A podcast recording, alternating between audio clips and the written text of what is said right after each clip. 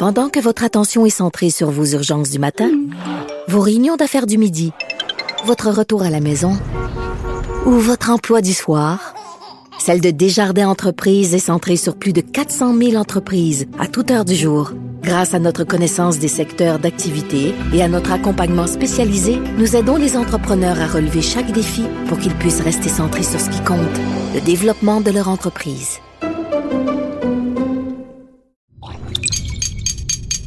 Cube Radio.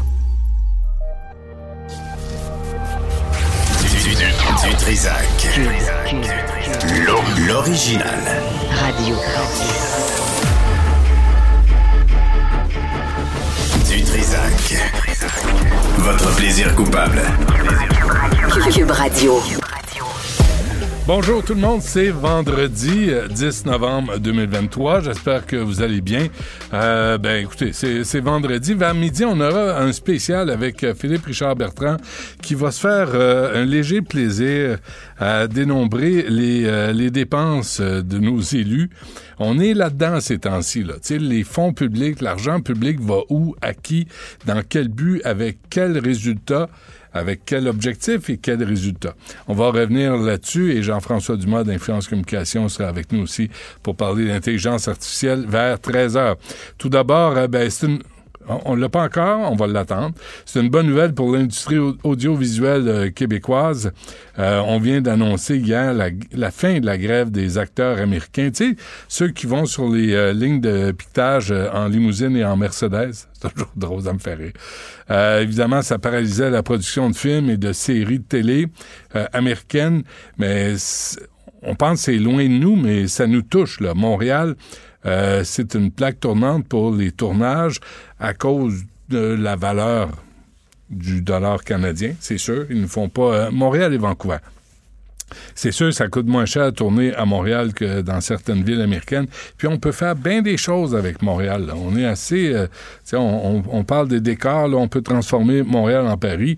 Et ça, ça nous profite à nous, à nos techniciens, à nos artisans, à nos euh, travailleurs. Patrick Jutra est avec nous, président des studios Melz. Patrick, bonjour. Bonjour, M. Dutrisac. Ah, Benoît, c'est en masse. On est vendredi. Bonjour, Benoît. Euh, dis donc, c'est une bonne nouvelle, hein, pour euh, parce qu'on pense que c'est une nouvelle qui touche seulement les Américains, mais ça nous touche nous aussi, là, la, la fin de la grève des acteurs. Ah oui, tout à fait. En fait, c'est une excellente nouvelle. Je vous dirais, quand la nouvelle a tombé mercredi, euh, je crois que l'industrie était très, très soulagée. Depuis plusieurs mois, les studios de Melz et de nos concurrents sont majoritairement vides. Heureusement, on a de la production québécoise ici, on est chanceux. Mais dans certains marchés euh, en dehors du Québec, c'est assez ça a été assez catastrophique, là, je vous dirais. Euh, vide, euh, à quel point vide? Euh, 10% vide? 20, 50, 60? Ah, je vous dirais facilement 40% de nos... Ben, les installations du MELS 2 et 3 étaient complètement... Puis, euh, je vous dirais, le début de, de- de ce conflit de travail. OK, donc euh, y, il y a des gens qui, ordinairement, euh, travaillent à ce temps-ci de l'année, et là, il n'y avait rien. Là. Il y avait, c'était pas une impression, là, c'était réel, là, le manque de travail. Oui, tout à fait. En fait, euh, Monsieur Lemay, qui est euh, le président de, de, de l'Actis 514 Yat- Yatir, euh, faisait état des chiffres ce matin euh, de l'ordre de 60 millions de dollars de pertes de revenus pour ces employés-là. Donc, il y avait vraiment, et il y a vraiment des pertes d'emplois qui sont reliées aux productions étrangères. C'est Mm. direct. C'était quoi votre. euh, J'imagine que vous avez aucun rôle à jouer là-dedans, hein, Patrick Jutra, là, de. de tu sais, genre, euh, un mot, euh, le Screen Actors Guild American Federation Television Radio Artists, le, syndicat qui représente les artistes de cinéma de la télévision. Il n'y a pas moyen de leur dire Hey, euh, sérieusement, là, vous autres, les millionnaires, vous êtes en grève, me niaises-tu? J'imagine que ça vous a tenté. Ah, ça m'a tenté, oui, direct. mais, mais, en même temps, je pense que le conflit à la base, puis je ne suis pas un expert de, de cette convention collective-là, mais je, je, je, je ne crois pas que le conflit touchait vraiment les millionnaires, là, le A-list qu'on appelle, mais surtout ceux qui sont en support aux, euh, aux, aux grands acteurs. Euh, c'est probablement là où le bas blessait un peu plus, mais euh, on est, on est quand même heureux que tout soit derrière nous puis qu'on puisse euh, procéder à, à, à la, fait, au redémarrage de nos opérations d'ici la semaine prochaine. Ah oui, à, à cette vitesse-là, là, déjà la semaine prochaine, vous allez commencer à revoir les horaires? Oui, on a en fait deux productions, deux méga productions chez nous, au deux, au MERS 2 et au MERS 3. On a euh, Skydance qui est avec nous depuis euh, un certain temps. On a aussi une production d'Apple qui s'en vient. Euh, le producteur d'Apple n'a jamais quitté Montréal. En fait, il adore Montréal, donc il a voulu rester à Montréal. Et les équipes d'Apple arrivent, les équipes de production d'Apple arrivent lundi dans nos studios pour commencer à préparer, parce que naturellement, ça prend de la préparation avant de commencer à faire des tournages. Ouais. Mais on à, relancer la machine dès aujourd'hui pour que tout le monde soit fin prêt lundi. C'est intéressant ce que vous me dites, euh, Patrick parce que là, vous me parlez d'Apple qui aime Montréal, qui tourne Montréal, donc qui crée de la job à Montréal. Euh, est-ce qu'on peut en dire autant de Netflix? C'est une bonne question. à ce point-ci, on aimerait vraiment avoir que Netflix considère en fait nos installations ici au Québec qui sont spectaculaires. Euh, d'autant plus qu'on a une main-d'œuvre qui est ultra qualifiée, travaillante euh, lorsqu'on se compare avec d'autres marchés canadiens. Euh, on y travaille. Le bureau du cinéma et de la télévision du Québec était juste d'ailleurs cette semaine à Los Angeles à rencontrer entre autres Netflix pour vanter les mérites de, du Québec, de Montréal. Montréal, la, beauté de, de, de, nos emplacements, c'est que la ville est annexée. En fait, nous sommes sur l'île de Montréal. Ben alors, c'est autre chose. À Vancouver, c'est complètement plus loin. Donc, il y a des avantages à, tourner à Montréal. je dois dire cependant qu'on a perdu un peu de terrain euh, par rapport aux dernières années. On est moins compétitif au niveau des crédits d'impôt. Donc, on fait des représentations à bonne et due forme pour essayer de revoir euh, cet aspect-là, euh, puisque le Manitoba, Vancouver, Toronto sont aujourd'hui plus compétitifs que l'on qu'on l'est. ah oui, c'est vrai. Ah ouais. Et ça, ça faudrait. Euh, n'avez-vous glissé un mot euh, au gouvernement euh, Legault? Parce que c'est quand même toute une industrie là. Oui, on a eu des rencontres, on a des rencontres régulières. Il y en a une aujourd'hui d'ailleurs avec des intervenants. On en a rencontré le ministre il y a deux semaines. Il est tout à fait conscient des enjeux, donc on espère mm. que éventuellement on pourra revoir ce, ce programme-là de façon plus de, avec, de manière plus structurante pour qu'on puisse attirer plus de production étrangère parce que ça fait partie de l'écosystème du Québec euh, en soi. Là. Ouais. Euh, mais mais la, ville comme telle, que vous soyez près de l'autoroute Bonaventure, mais pas loin du vieux Montréal aussi, pas loin. Euh, c'est une question niaiseuse, Patrick Justra, mais mais les chantiers, la gestion de Montréal, l'accès aux, aux rues, l'accès à la bureaucratie montréalaise, comment ça se passe? Ça se passe bien. La ville, euh, puis on a d'ailleurs euh, de la construction euh, sur le, la, sortie nord du site Melz.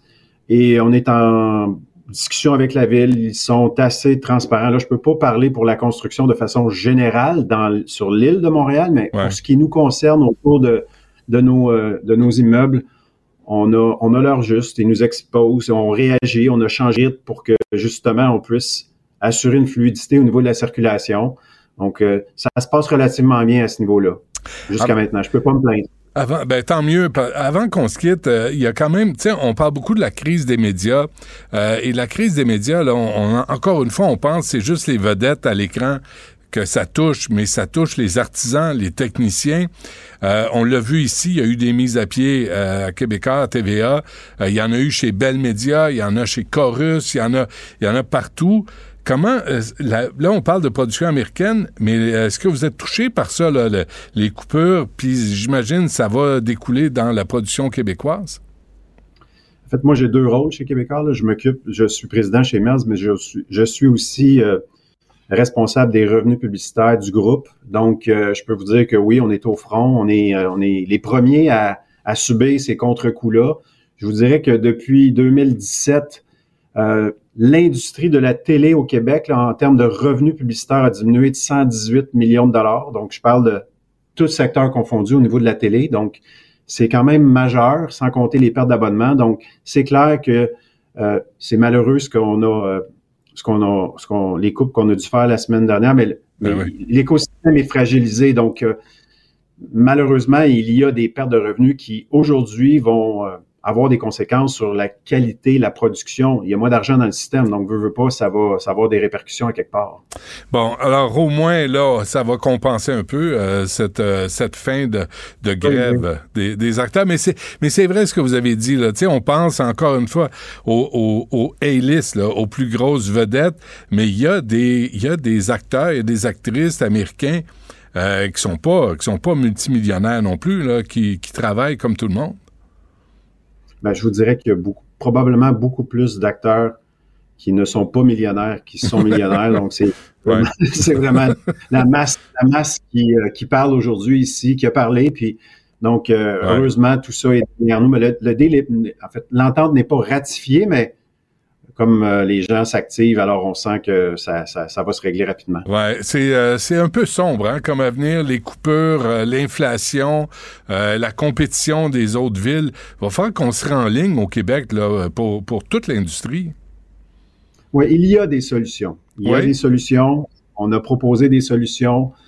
mais c'est clair, à votre point, nous avons besoin de la part euh, euh, des, des, revenus des productions étrangères. Ça fait partie de l'écosystème. Si demain matin, il n'y a pas de production étrangère au Québec, je peux pas prédire ce qui va arriver avec, euh, avec les maisons de services comme, comme Mel's, mais on l'a vécu cet été. Quand tu as la plupart de tes, tes, tes, studios qui sont vides, euh, ça fonctionne pas. Là. Donc, c'est moins de caméramans, c'est moins de techniciens, c'est c'est peut-être aussi niaiseux que la dernière caméra de, fin, de la fine, à la fine pointe de la technologie qu'on peut pas se payer, qui par défaut, les producteurs québécois peuvent, peuvent en bénéficier si on a été capable de se payer. Oui. Puis si, si vous pouvez pas vous la payer, ben, le producteur va peut-être aller là où ils ont été capables de se la payer, puis vous venez de perdre un contrat. Euh, c'est pas, pas, simple. Non, exact. Et puis on, on, le sait, on le sent, il y a des mouvements euh, la main-d'œuvre, elle est très qualifiée ici au Québec et on, a, on crée une certaine exode euh, vers Ottawa, par exemple, ou même Toronto, si ça devient le cas où euh, le marché se redresse pas. Mais j'ai confiance que le marché, que l'industrie va se redresser. C'est vrai que si tu veux faire un film plate, tu vas à Ottawa. Ça, c'est hein, une recette parfaite. Pour... Avez-vous été inquiet? Êtes-vous inquiet? Je suis soulagé aujourd'hui. J'ai, ben, je vous dirais qu'il y, y a, certaines inquiétudes. Oui, c'est clair. En fait, lorsqu'on est en mouvance comme ça, il faut réfléchir à 3, 4, dans 5 ans, ce que l'industrie sera. Mais je, répète, il y a des solutions autant au niveau des, des, des revenus publicitaires, euh, des programmes gouvernementaux. Euh, on a un écosystème au Québec qui est ultra solide avec du contenu de qualité. On a encore des codes d'écoute qui, Chanteur masqué, c'est l'émission la plus écoutée au Canada, là, pas au Québec, au mmh, Canada. Mmh, Donc, mmh, on a du contenu de qualité ici. Maintenant, il faut juste un peu de concertation de, des différentes parties, puis euh, mettre la machine en branle. Oui, travailler en équipe. Hein. Président des Studios MERS, euh, Patrick Jutra, un gros merci, lâchez pas. Pendant que votre attention est centrée sur vos urgences du matin, vos réunions d'affaires du midi, votre retour à la maison ou votre emploi du soir, celle de Desjardins Entreprises est centrée sur plus de 400 000 entreprises à toute heure du jour. Grâce à notre connaissance des secteurs d'activité et à notre accompagnement spécialisé, nous aidons les entrepreneurs à relever chaque défi pour qu'ils puissent rester centrés sur ce qui compte, le développement de leur entreprise. Vous écoutez du Trisac. Vous venez de vous connecter en direct sur Cube Radio? Pas de stress. Tout est disponible en balado sur l'application ou le site cube.radio. Alexandre Dubé est avec nous euh, pour euh, avant de partir en vacances pour trois mois. Monsieur Dubé, bonjour. trois mois? Non, Es-tu tombé sa tête? Pourquoi? Pour dix jours? Pour, euh, ouais, pour deux semaines. Mais Benoît, je suis un peu inquiet. Ah oui, hein? J'étais un peu inquiet parce que là, j'ai peur de croiser des gens de l'Office de consultation publique de Montréal au Mexique. comment comment pourrais-tu les reconnaître d'après toi? Probablement ceux qui euh, bon qui euh, qui, euh, qui, se tiennent dans les grands restaurants, fait que je vais je vais surveiller ça. Euh, la carte des desserts, il y avait une caricature extraordinaire. Faut, faut que les gens aient voir ça. Notre collègue Y du journal, qui a une plume magnifique, qui faisait ton ami Guy Grenier hein, sur sa chaise longue sur le bord de la plage, qui voulait la, la, la carte des spiritueux, puis t'avais euh, T'avais l'autre, sa collègue, Madame Beaulieu, qui voulait la carte des desserts où on la voyait avec sa chaise à 1000 pièces puis ses, écouteurs euh, à 200 pièces. Ça, résume très bien ça.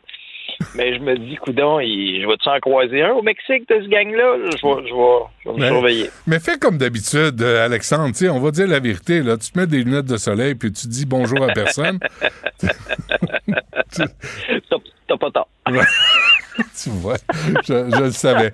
Mais, euh, mais euh, non, c'est pas vrai. Mais, mais le climat social, c'est drôle. Tu vois, on a appelé, euh, on a fait une demande à l'UCAM, on a fait une demande à l'université de Montréal, on a fait une demande à, à qui d'autre? En tout cas, on, on, demande à BCI, le bureau de, des, des universités.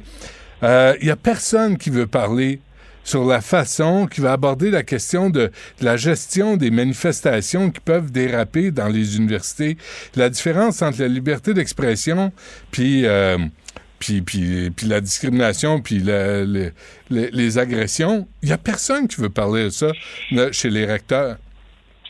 Et Benoît, c'est un silence qui est inacceptable à bien des niveaux, que ce soit les universités, euh, que ce soit là, ces, ces, ces commissaires là, contre la discrimination, contre l'islamophobie qu'on a nommé ces dernières années à grands frais. Là. ça se fait qu'on les entend pas, alors que le climat social est hyper, hyper, hyper tendu. Moi, j'en appelle aussi aux leaders des différentes communautés que ce soit communauté juive, que ce soit des, communautés euh, palestiniennes. Mais pourquoi vous organisez pas un point de presse conjoint? Ouais. pour faire un appel au calme à vos communautés, parce que Benoît, ça n'a plus de sens. Ça n'a aucun sens. Lorsqu'on tire des coups de feu dans les portes des écoles juives au Québec, il y a un sérieux problème. Moi, j'ai beaucoup aimé, je dois t'avouer que j'ai beaucoup aimé le ton, j'ai beaucoup aimé la sortie. On est très critique parfois là, à l'endroit de François Legault, à l'endroit de Justin Trudeau. J'ai aimé leur sortie. J'ai aimé aussi la sortie de Bernard Drinville. Bernard Drinville, là, ministre de l'Éducation, et son collègue Christopher Skeet, que, que, j'ai reçu d'ailleurs à mon épisode, euh, eux ont, ont, parlé de terrorisme. Et, Bernard Drinville, puis tu le sentais shaké, là, tu le sentais sonner en disant Hey, on ne tire pas ces écoles au Québec, là, ouais, peu, là. Ouais. Alors, non, mais, société, là, moi, j'ai des craintes qu'on importe ce conflit-là ici. Puis comprends-moi bien, c'est terrible quand il y a des civils de part et d'autre là, qui subissent les dommages collatéraux d'une guerre. C'est terrible. Mais on va-tu on va commencer à se tirer dessus, puis à s'engueuler, puis à se battre? Non, mais, mais, mais importez pas les conflits que vous avez laissés derrière vous, vous ou vos, votre famille, vos parents qui, ont quitté leur pays d'origine pour s'en venir au Québec pour avoir la sainte paix. Et là, on va reproduire la merde, puis les conflits, puis la haine, puis les menaces, puis les agressions qu'ils ont laissés derrière eux. Ben non. Ben non. Puis là, les communautés doivent se dissocier des crinqués, puis des exaltés, puis des fous furieux. Ah mais ça se fait pas, là, pour l'instant. Non, non, mais il faut qu'il sorte. Il faut qu'il sorte. Puis il faut aussi, parce que souviens-toi de la déclaration du ministre de la Sécurité publique, François Bonnardel, qui disait là, là, les discours haineux ou l'incitation à la haine, on ne tolérera pas ça. Ah non? Il y a eu combien d'arrestations depuis les dernières semaines? Parce que moi, là, je vois juste ça, là, des vidéos sur les réseaux sociaux. On a vu ce qui s'est passé à Concordia. C'est inacceptable ce qui s'est passé à Concordia. On a vu, là, le, chargé de cours d'une autre université commencer à engueuler des jeunes, à les traiter de tout et non, à faire des références au, camp d'extermination des Juifs en Pologne. Évidemment, là. évidemment, Alex, il, s'adresse à une femme, fait qu'il il la traite de putain. Parce que c'est un, un, malade, là. C'est un autre malade, là.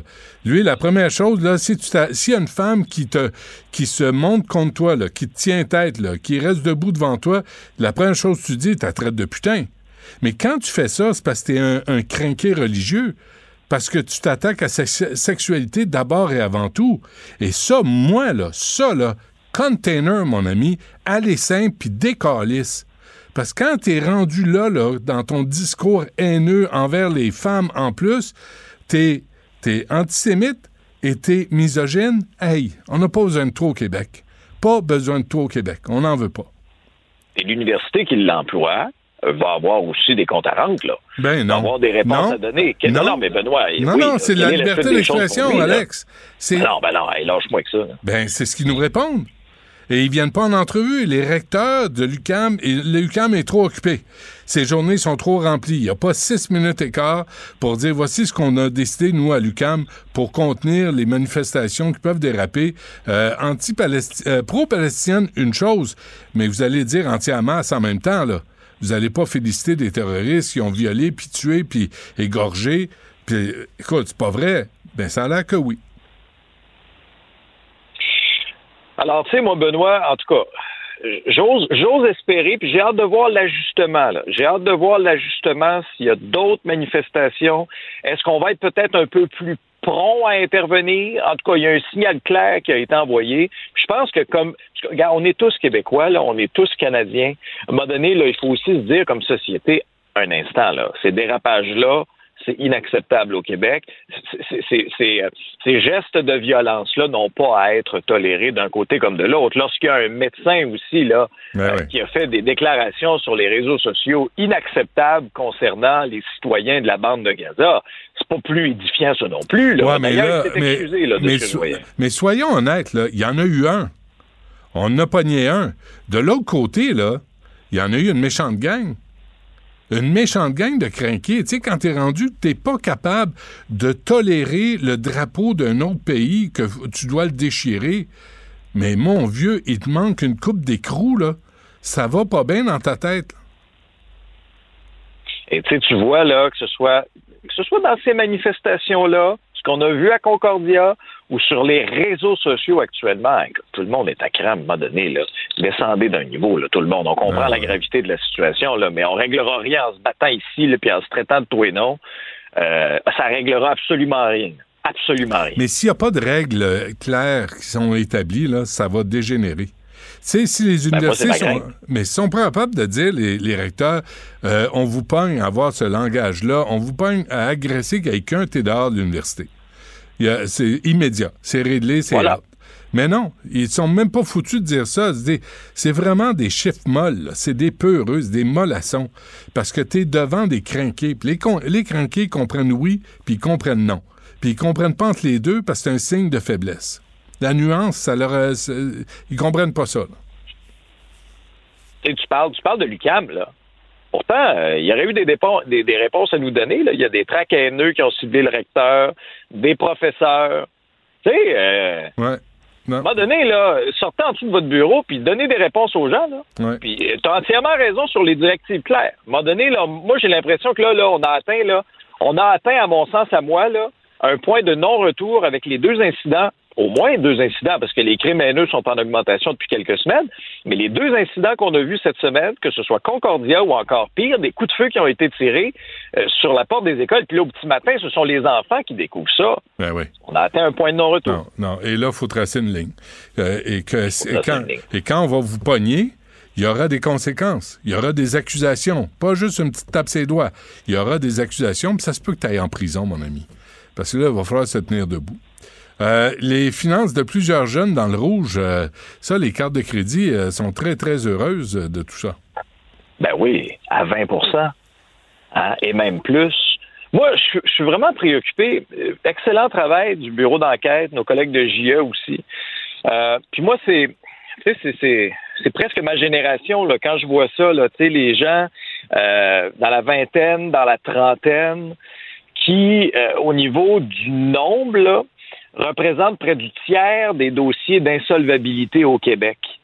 C'est beaucoup. Puis tu sais, c'est des, pas des, pas des grosses faillites nécessairement. Là, je, je lisais les commentaires, euh, notamment de gens qui travaillent dans le milieu, là, un Mathieu Roy, qui disait qu'en général, 15 000 des 18 000 de dettes, c'est pas beaucoup là. Lui, il est, est d'un bureau là, euh, euh, syndic de faillite, un bureau euh, Roy et associé. Tu sais, et là, tu dis, tu vas hypothéquer ton nom, ton futur pour une faillite de 15 000, 18 000. Je lisais l'histoire aussi d'une jeune femme, dans, début vingtaine, là, une jeune fille de Repentigny. Cette année, en mars, a dû faire faillite 4 700 pièces. 4 700 pièces, Benoît. Alors, elle va traîner ça pendant des années et des années. Puis essentiellement, il y a quatre facteurs, il y a quatre raisons qui sont, qui sont invoquées. Euh, on parle, euh, non, c'est pas vrai, il y en a trois. Raison médicale, perte de revenus, mauvaise gestion financière, et, c'est dû bon, à l'accès facile au crédit. Hein? Et mm. ça, euh, Pierre Fortin, moi, j'avais cette discussion-là avec Pierre Fortin de Jean Fortin et Associés. À un moment donné, oui, il y a une partie où tu dépenses, mais il y a une partie aussi où on te donne du crédit, là, où tu as accès au crédit. Alors, il y a ça, il y a l'accès facile au crédit, il y a le système de consommation, on est bombardé de publicité, c'est facile, on essaie de nous convaincre, de nous créer des besoins. Tous les paiements virtuels, c'est facile sur notre téléphone d'acheter des choses, on peut étaler les paiements. Et le quatrième point, et c'est là que je voulais en venir, le manque d'éducation financière le manque d'éducation financière. Moi, j'ai l'impression que financièrement, là, il, y a une, il y a une génération tombe un peu dans le vide, qui est tombé d'une craque. J'ai l'impression qu'il y a une génération, Benoît, au Québec, qui est tombée d'une craque par manque de connaissances financières. Mais, Alex, excuse-moi, Alex. Euh, permets-moi, moi, je suis père de famille. Permets-moi juste un bémol. L'éducation financière. Regarde, ça serait, c'est bien simple. Tu dépenses pas plus que ce que tu gagnes. Tu dépenses pas plus que tes revenus. Ça peut arriver un mois, mais pas chaque mois, pas chaque semaine, pas chaque jour, pas tout le temps regarde combien tu fais, puis regarde combien tu dépenses, puis euh, c'est une indication de la direction que tu es en train de prendre financièrement. Ben, ça, je suis entièrement d'accord avec toi. Mais des fois, bad. Ben non, bad mais, luck. mais si t'as pas. Bad luck. Ouais, mais t'as peut-être une génération aussi là qui, qui se dit euh, tout m'est dû, j'ai besoin de vacances, je pars en vacances.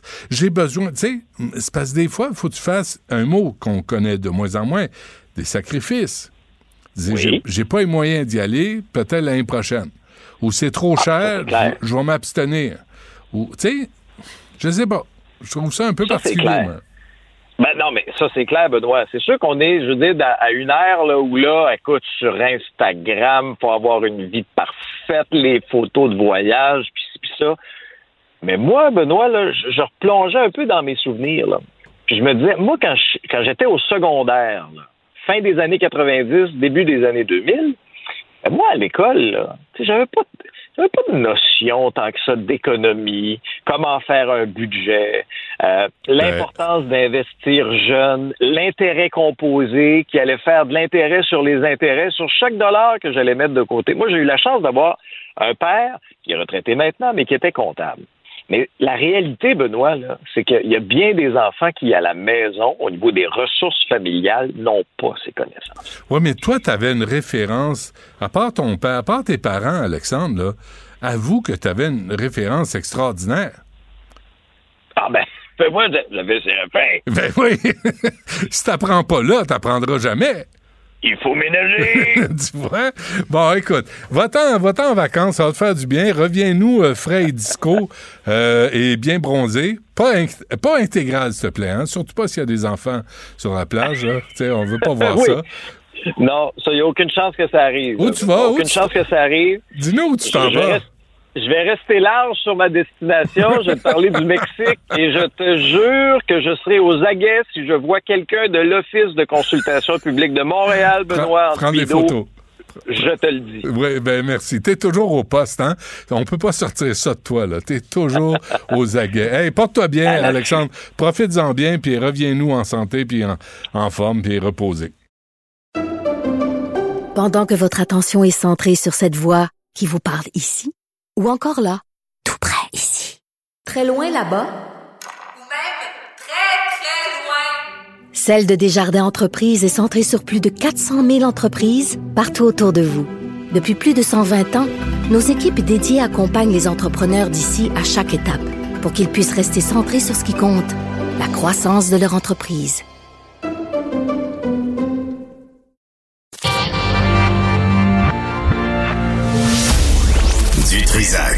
Il n'a peur de rien, sauf peut-être des qu'on orange.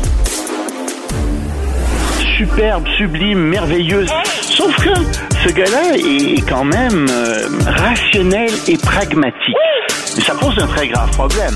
Je t'assure qu'il n'y a aucun politologue sérieux qui va te dire Un politologue, pas comme les autres. Loïc Passy. C'est pas le temps de faire ça. Loïc, bonjour. Bonjour Benoît, tu sais combien je suis un citoyen exemplaire, j'essaie de l'être pour Montréal. Alors j'ai été lire les rapports de l'Office de consultation publique. Ils en produisent quatre par année, quatre briques de 200 pages. Et il n'y a rien là-dedans. Ah non? Ben, c'est, tu regardes ça puis tu te dis, mais c'est un, ils font le travail des fonctionnaires de la ville de Montréal, tu sais, parce que ils font le tour d'un problème, mais normalement, il me semble que à Montréal, on paie des fonctionnaires pour faire ça. Ils te font une historique de la situation. Mais ça, c'est très beau d'un point de vue universitaire. C'est des choses qu'il faut faire d'un point de vue universitaire. Mais ça ne fait pas avancer le débat. Et ils font les recommandations.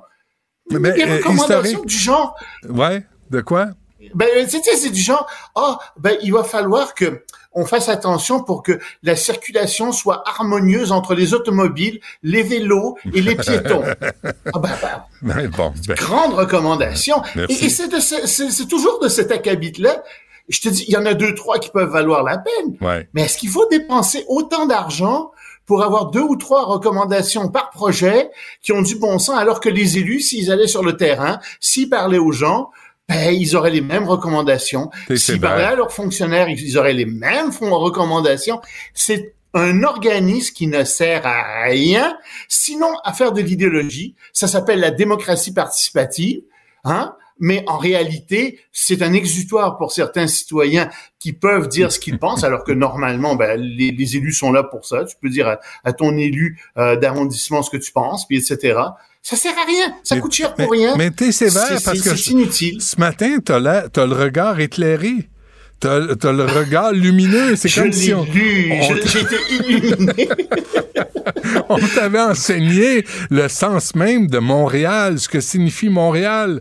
Ah non, c'est une vraie farce. Hein? J'aime beaucoup Montréal. Je suis montréalais. Je suis né ici et c'est une ville que j'aime.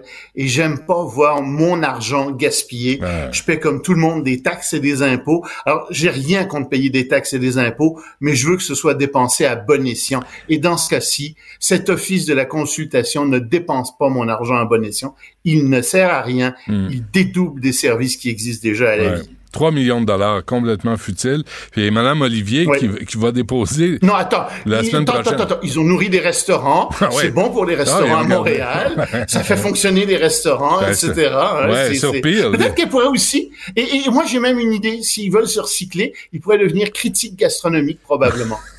C'est vrai. Mais remarque qu'ils vont pas dans les Et de restaurants... dans- voyage aussi. Ils vont pas dans les Ils restaurants de l'Est. Ils vont pas à l'Est de Montréal, hein. Ah, Ils ça, restent dans l'Ouest. Ça, c'est vrai. Ça, c'est les gens Pourtant, il y a des très bons restaurants dans l'Est. Certains. Il y a aussi de très bons restaurants dans l'Est. Bon, Certains. Bon, il y a euh, M. Netanyahou qui veut pas euh, qui veut pas envahir Gaza. là. Il, il fait il fait à contre-cœur.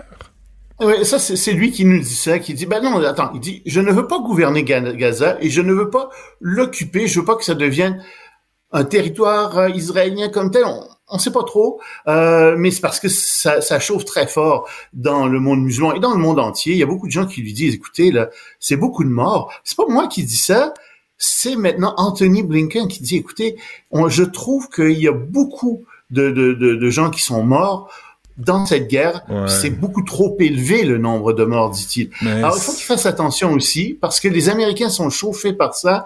Euh, il y a d'autres gens qui sont chauffés, des, et euh, on sent que le soutien à Netanyahou est compté. Et lui dit, ben, écoutez, ça va bien. On fait des progrès extraordinaires sur le terrain. Il est mieux d'en faire des progrès extraordinaires parce que, effectivement, étant donné, c'est là que les Américains, les Israéliens perdent, étant donné l'opinion publique mondiale, étant donné euh, l'évolution de l'opinion publique mondiale, ben, on a l'impression que... Mais est-ce qu'on a dit la même chose? Est-ce qu'on a dit la même chose aux crapules du Hamas? Est-ce qu'on a dit, est-ce qu'on fait la leçon? Là, on a oublié le 7 octobre, ce qui s'est passé. Mais c'est. Oh, et le Hamas a dit qu'il le referait et qu'il En le referait encore et encore et encore. En plus. Donc euh, non, non, non, non, non. Moi, je suis d'accord avec toi. Il faut absolument, physiquement, militairement, déraciner le Hamas de Gaza. Ça règle pas le problème du Hamas parce que c'est une idéologie politique aussi et elle reste là. Il faut s'y attaquer aussi, peut-être dans un deuxième temps. Je suis pas sûr qu'il soit capable de le faire puis qu'il ait vraiment les instruments pour le faire, mais oui, il faut les, les, les déloger là militairement, et on parle de plus en plus d'une solution après, et ça c'est bon signe pour les Palestiniens. On leur dit, écoutez, il faudrait que vous ayez votre propre gouvernement. Si le Hamas n'est pas là, puis si l'État islamique n'est pas là, si les islamistes sont pas là, on va peut-être pouvoir s'entendre. C'est ça qui se dégage de plus en plus. Ça, c'est un bon signe. Moi, j'irais jusqu'à, je te dis, là, rough, là, mais la leçon doit être donnée, déporter les types qui sont sur les réseaux sociaux et qui applaudissent le Hamas. Tu les aimes à ce point-là, Ben- tu les admets, mon ami, allez simple, tu puis vas-y, vive là. Mais c'est pas Moi, je pense qu'il y a la liberté d'expression, Benoît. Puis Ben non, toi euh, et moi, on leur répond. Ça, c'est de l'apologie. Non, non, aussi. ça, c'est de l'apologie du terrorisme. C'est pas de la liberté d'expression. On peut, on Ouais, peut revendiquer peux- les droits des Palestiniens, mais pas applaudir les horreurs qu'on Ben. Si tu incites, si tu incites à commettre la- la- de la violence physique, je suis contre. Si tu fais de la diffamation, je suis contre aussi. Puis ça, il y a des lois contre ça. Mais si tu exprimes, si tu, tu sais, à un moment donné, où est-ce que qui va juger de qui dit quoi? Pour ces gens-là, en ce moment, ils ont raison. Les gens qui soutiennent le Hamas, si tu leur parles, ils- je sais pas, as-tu lu ce que j'ai écrit hier dans Perspective? J'ai sorti ce que des gens disaient dans Al Jazeera, un journaliste qui est basé en Ontario, à Toronto, je pense, un Canadien. Il écrit des trucs absolument incroyables sur les dirigeants. C'est un discours gonflé, enflé. Attends, Pourquoi il on faut, l'a, pourquoi il malgré n'est pas tout, arrêté? faut parler aux gens qui, à qui il parle. faut dire, non, non, non, ça n'a pas de sens. Vous pouvez pas dire ça. Non, mais, Vous mais pas là, dire comme il a honnêtement, affirmé. là, honnêtement, on se fait casser les couilles là, par, euh, par la commissaire au racisme systémique ici, euh, Mme euh, Monaille, de- à, Montréal. Ben oui, mais il faut lui On se répondre. fait casser les couilles répondre. par la, la représentante spéciale pour combattre l'islamophobie. Puis, Exact. puis ces gens-là font la promotion du terrorisme, de la haine, de l'horreur, du viol, de la décapitation. Et il faut leur dire. Il faut leur dire. Ben, on et moi, je pas. suis contre ça. Toi et moi, on le fait, puis d'autres le disent. Mais c'est parce que on a des politiciens qui ont peur de se tenir debout, qui ont peur de dire bien souvent ce qu'ils pensent là-dessus. Écoutez, la- je pense que la majeure partie de la population est comme nous, est écœurée d'entendre ces discours-là, Ah, ouais, qui est écœurée de se faire casser du sucre sur le dos en disant « Oh, ben vous êtes contre l'islam, vous êtes contre... » Écoute, là, on a la liberté d'expression. Si vous n'êtes pas d'accord avec ce que je dis, venez me le dire. Venez me le dire, puis on va discuter. Mais essayez pas de m'empêcher de parler en disant parce que je suis contre l'islam. Moi, je sais pas de vous empêcher de parler en vous disant que euh, vous soutenez le Hamas, etc. Ok, vous le soutenez, on va en discuter. Vous soutenez des criminels, on va en discuter. Vous soutenez des terroristes, on va en discuter. Ah, je veux même pas ça, en je suis d'accord pour ça. Moi, je veux même pas en discuter. Malheureusement, on- non, non, mais, mais tu peux pas. Tu peux soutenir la cause palestinienne. Tu peux soutenir le peuple palestinien. Oui. Tu ne peux pas soutenir les actions du Hamas. C'est des crapules, c'est des tortionnaires, c'est des violeurs, c'est des assassins. Fait que moi, il n'y a pas de Mais discussion tu avec fais- ça. Tu peux pas mettre en prison quelqu'un parce qu'il a une opinion politique. po- Excuse-moi, c'est pas, pas ça. L'apologie du terrorisme, c'est pas avoir une opinion politique. De, de, Oui, d'encourager tu- le tu, meurtre. tombes dans le discours haineux, puis là tu Mais dis, oui, mais où est-ce que ça haineux. commence? Puis- Oui, mais Benoît, est-ce que quand je parle, quand je critique Xi Jinping, est-ce que c'est du discours haineux Mais non, Pour une certains. Chinois, oui. Mais t'incites pas Il y a des à gens qui vont dire, on- Mais Loïc, t'incites pas à assassiner que- Ça, quiconque je en Chine? c'est une limite. Ça, Ben, c'est une limite. elle est quand tu incites à la violence physique, quand tu fais de la diffamation, ça, non, tout de suite. Par contre, avoir des, des, des- des débats virils, Oh, ça, je suis d'accord avec ça. ça. Et même des insultes parfois. Je suis tout à fait d'accord pour qu'on insulte parfois les gens dans le débat. Ça fait du bien des fois. Ben, ça mais fait sortir l'autre. le méchant. Mais l'autre C'est épais, l'autre épais là, qui traite euh, l'israélienne, la pro-israélienne de pute, c'est un épais. oui. là. Il part avec ça. Oui. là. De, de- la sexualité Oui. de la femme, on va l'attaquer. Bravo. Espèce Ouais. Dessin.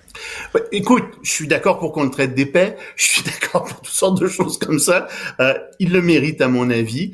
Puis s'il dit des choses qui sont épaisses, ben, il va se, il va se valoir ce, ce, ce qualificatif-là. Mais tu vois, ça c'est un débat viril. Puis on parle des vraies choses, on dit les choses, on n'a pas peur de parler. Tu sais, à l'école, on enseigne aux enfants, il faut avoir un discours de girafe, hein, puis pas avoir un discours de chacal. Là, t'écoutes ça, puis tu te dis, mais attends, de, arriver dans le monde réel, là, ça marche pas comme ça. Dans la vie réelle, les chacals, ils mangent des girafes. Ouais. Et les girafes, c'est des taches. En tout cas. Euh, pendant ce temps, Elles sont hautaines un peu. pendant ce temps, Donald Trump est pas de bonne humeur. Mais lui, il, il fait des déclarations abracadabrantes. Il vient de dire, de laisser entendre que s'il était élu, oui, euh, il allait utiliser le FBI et le département de la justice pour lancer des poursuites contre ses adversaires politiques, pour détruire ses adversaires politiques. Oh, mais c'est ça que fait euh, Monsieur Orban en Hongrie, c'est ça que fait Vladimir Poutine, Mm. c'est ça que font des dictateurs à travers le monde. Ouais, ça a l'air à marcher. vient de dire, je vais être un dictateur. ouais, je, je, je pourrais l'être, effectivement. Je me dis, mais non, non, non. Est-ce- qu'est-ce que les gens comprennent? Et je, je t'ai souvent dit, pour moi, c'est de la graine de dictateur, Donald Trump. J'ai toujours pensé ça. Puis son amour pour les dictateurs, ben ça vient de là. Il, il aime ça, puis il aimerait orienter les États-Unis dans ce, dans ce sens-là. Et ce que je te dis là, là c'est pas de l'excès, euh, c'est pas... Non, Non. non, on, on a des preuves qui aimeraient aller par là. Il a fait, un, il, a, il, a, il a commandité un coup d'État aux États-Unis. Ouais. Il était derrière une tentative de coup d'État. Donc, il n'y a rien qui m'étonne de la part de Trump. Mais j'avais pas entendu, j'avais pas entendu quand tu disais ça à propos de Donald Trump, j'avais pas entendu de dictateur. J'avais juste entendu la première partie de ta phrase. Ben, ça, et on, on, on, on sait que hum, il traite les femmes d'une certaine manière, en Ouais. effet. Donc, c'est de la graine. Euh, Union, rapidement, les, les bonnes nouvelles avant qu'on c'est ce qu'il prétend. hein. Ouais, c'est ce qu'il prétend. Avec ses petites mains, là, oui. Euh, euh, Vas-y avec les, les bonnes nouvelles avant qu'on se quitte, euh, Loïc, s'il te plaît. Ben, des bonnes nouvelles, c'est en termes en- environnementaux. On a des, des très bonnes nouvelles. On a d'abord la Chine et les États-Unis qui se seraient entendus. On pense que c'est probable sur l'environnement. ils sont arrivés à se mettre d'accord sur un certain nombre de choses. Probablement que ça à voir avec les centrales au charbon. Euh, ça, ce serait une excellente nouvelle. Et en Europe, on s'est entendu aussi pour la biodiversité. Euh, il y a 80% du territoire européen qui a des graves problèmes de biodiversité. Alors, d'ici 2030, on va complètement essayer de régénérer 20% du territoire, réparer 20%, Bon. 2040, 60%, 2050, 80%. Donc, c'est des bonnes nouvelles en environnement. Ouais, ils en ont fumé du bon, mais on va l'apprendre. Bon, les- écoute, Ouais. ils vont dans la bonne direction. C'est ça qu'on va dire. Ils vont essayer, c'est déjà ça. euh, les États-Unis et la Chine, Ben, les États-Unis et la Chine, comme je te disais, ils, ils semblent s'être entendus en termes d'environnement, avec entre autres les centrales d'eau charbon. On ne sait pas encore ce qui est sorti de là, mais euh, ça semble bien aller euh, dans ce sens-là. bon. On verra. De toute façon, on va s'en reparler la semaine prochaine parce que euh, il semble bien que Joe Biden va rencontrer Xi Jinping euh, mercredi prochain. Est-ce qu'il le sait? Voilà. Euh, merci. merci, Loïc. Il a, il, il a sûrement su. Est-ce qu'il s'en souvient? Est-ce qu'il s'en Ça, souvient? c'est la question. Plus ça, c'est plus ça qu'il fallait poser comme question. Loïc, t'as assez, merci. À la semaine prochaine. Pendant que votre attention est centrée sur cette voix qui vous parle ici, ou encore là, tout près ici, très loin là-bas, Celle de Desjardins Entreprises est centrée sur plus de 400 000 entreprises partout autour de vous. Depuis plus de 120 ans, nos équipes dédiées accompagnent les entrepreneurs d'ici à chaque étape pour qu'ils puissent rester centrés sur ce qui compte, la croissance de leur entreprise.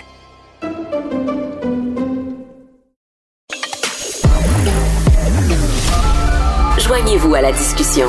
Appelez ou textez le 187 Cube Radio 1877 827 2346. La rencontre Martino du Trizac. Ah, ça, ça regarde mal. Ça regarde mal. Il commente l'actualité dans le calme et la sérénité. Arrête de te plaindre, arrête de chialer. Une génération de flambous, de mollassons. Des propos sérieux et réfléchis. Tu me niaises-tu? Ben oui. Brut de bouche. La sagesse en bouteille.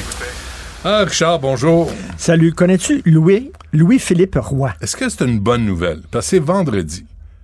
C'est une très bonne nouvelle. C'est une très bonne excellente nouvelle. OK, vas-y, je t'écoute. Louis-Philippe Roy, il était éditorialiste à l'Action catholique, Un journal des années 40. OK? Et il avait fait un éditorial, et il avait fini son éditorial en disant que Staline se le tienne pour dit. Ouh! Et là, c'est comme, un gars dans le milieu journalistique. Et ça a l'air que c'est une, ça a l'air que c'est une légende urbaine. Ça a l'air qu'il n'a jamais écrit ça. Il n'y a jamais quelqu'un qui a réussi à mettre la main sur ce texte-là. Mais ça circule. Ça a l'air qu'il y a un gars de l'Action catholique, Louis-Philippe Roy, qui a fini en disant que Staline se le tienne pour dit. Et ça a l'air que, écoute, Staline a tremblé dans ses shorts. Il a dit Louis-Philippe Roy est fâché contre moi. comme ce Ça matin, va pas bien. Dans le devoir, Ah oui? Ruba Gazal Alexandre Boulris, Louise Baudouin, Françoise David, ils ont dit ça prend un cessez-le-feu. Je peux te dire qu'au Hamas, ils sont petits dans leur culotte. Mhm. Ils sont petits dans leur short en estime. Ouais, non. Le Hamas, qui sont, comme tu le sais, abonnés au devoir Oui. et qui le lisent, Mm. version arabe. Mm. Alors, ils ont lu ça, puis là, ils ont dit, là, il, ça a l'air qu'il y a eu un meeting. Et le boss du Hamas dit, qu'est-ce qu'on fait? Il y a Ruba Gazal, Françoise David qui nous demande, Alexandre Boulris qui nous demande de faire cesser le feu. Qu'est-ce qu'on fait? Ils sont en train de réfléchir à ça, là. Attends, c'est c'est Netanyahou là, qui réagit à ça. Oui. Il a dit, oh, palais. Netanyahou. Oui, mais la, la Hamas aussi, parce que la Hamas, je suis pas sûr qu'ils autres vont, vont dire, euh, si un cessez-le-feu d'Israël, je suis pas sûr qu'ils vont dire, oh, c'est parfait, on reste dans nos terres. C'est pas joli parce que là, tu es cynique. Puis tantôt, Loïc m'a dit que Netanyahou a affirmé qu'il ne voulait pas envahir et contrôler Gaza. Pourquoi tu penses? Voilà. Non, mais c'est parce, qu'il l'a lu dans le il devoir. a vu les États-Unis quand ils ont essayé d'occuper l'Irak, c'était un Christy de problème. Ouais, fait que puis- il puis faut le Vietnam, puis euh, finalement, tu rentres là, tu fous le bordel, puis tu ressors. l'Afghanistan. Tu ressors au plus sacrant. Tu restes pas là longtemps. As-tu l'impression que les gens oublient l'opinion publique, là, tu sais, ce qu'on appelle l'opinion publique, a oublié ce qui s'est passé le 7 octobre. Complètement. L'horreur. Non, mais c'est parce que je pense que les gens ne savent pas à quel point c'était c'était l'horreur parce que tout le monde dans les médias disent ah je veux pas dire les détails c'est trop élevé je dirais pas les détails aujourd'hui. Hier, j'en parlais à quelqu'un qui a vu les images 43 minutes, puis il dit Ah, je peux pas en parler.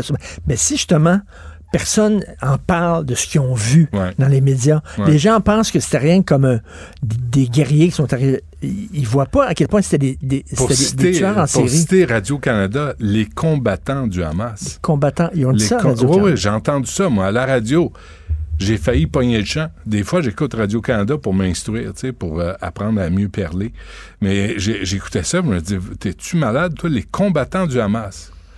Mon hostie de lâche. De dire c'est ça, là, juste de, de formuler ça, là, les combattants du Hamas, ils combattaient pas contre des gens armés, ils ont assassiné des civils, ils ont tué des Violé, civils, violé des femmes, torturer des hommes. des, des parents devant leurs enfants. euh, Puis là, c'est des combattants. Ben, c'est boire. Moi, les combattants, c'est ceux qui sont allés en Deuxième Guerre mondiale euh, se mesurer aux forces euh, euh, allemandes. Mais, mais ce que je comprends pas de la part d'Israël, je dis pas, je tu de la part d'Israël, c'est que c'est quoi le plan? Parce que là, il y a peut-être des, des jeunes Palestiniens qui étaient modérés, puis tout ça, puis là, t'es pousses être dans les bras, ça. pousses dans les bras des extrémistes. Ouais. C'est quoi le plan? Ils vont continuer Où à bombarder jusqu'à? Ouais. Jusqu'à quand ils vont dire c'est fini, on a fait la Mm. job, c'est correct? là. C'est- où le, le bout de ça? Mm, mm. Euh, Ouais. c'est- c'est c'est pas. c'est- Mais en tout cas, bref, euh, il y a, il y a le, des élus et d'ex-élus québécois demandent, demandent un cessez-le-feu immédiat. Mm. Comprends-tu? C'est tout? Alors, euh, c'est tout. Mais je t'entendais je t'entendais dire un mot tantôt, qui est un mot qui est, qui est en train de disparaître. Conséquence. Mm. Conséquence. Mm, mm. Euh, Dominique Olivier, elle a encore sa job. Euh, Isabelle. euh, Beaulieu, Elle a encore sa job. Guy Grenier. Adil Sharkawi, il y a, il a- il y a encore, il y a encore sa mosquée. Elle n'est pas fermée. Mais pas de conséquences. Elle n'est pas fermée, sa mosquée. là. Ben non. Le, le- le- le chargé de cours de l'Université de Montréal, Monsieur Aram, qui est allé euh, qui a traité la- de pute, de pute, ben oui, évidemment. il continue de lui enseigner. Certain. Personne n'a de conséquences. Alors, comment tu veux...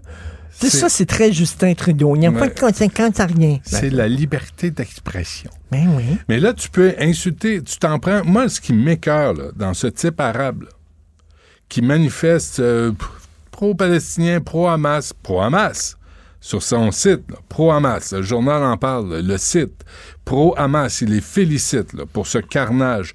Oui, Ce il était content, lui, le 8 enseigne- octobre. Le 8 octobre, Ouais. euh, il était tout content Ouais. là, de ce qui s'était Ce passé. type-là enseigne à des jeunes qui sont à l'université. Je voudrais voir c'est quoi le syllabus. Je voudrais voir c'est quoi le cours qu'il donne. Ce type-là, cet arabe, monsieur arabe, A-R-A-B, c'est le même qui s'appelle, pas de ma faute, là. Et là, il s'en prend Mais- à une femme, et la première chose qu'il lui dit, sale pute. Parce qu'évidemment, il s'en prend à sa sexualité. C'est une femme qui se tient debout contre lui.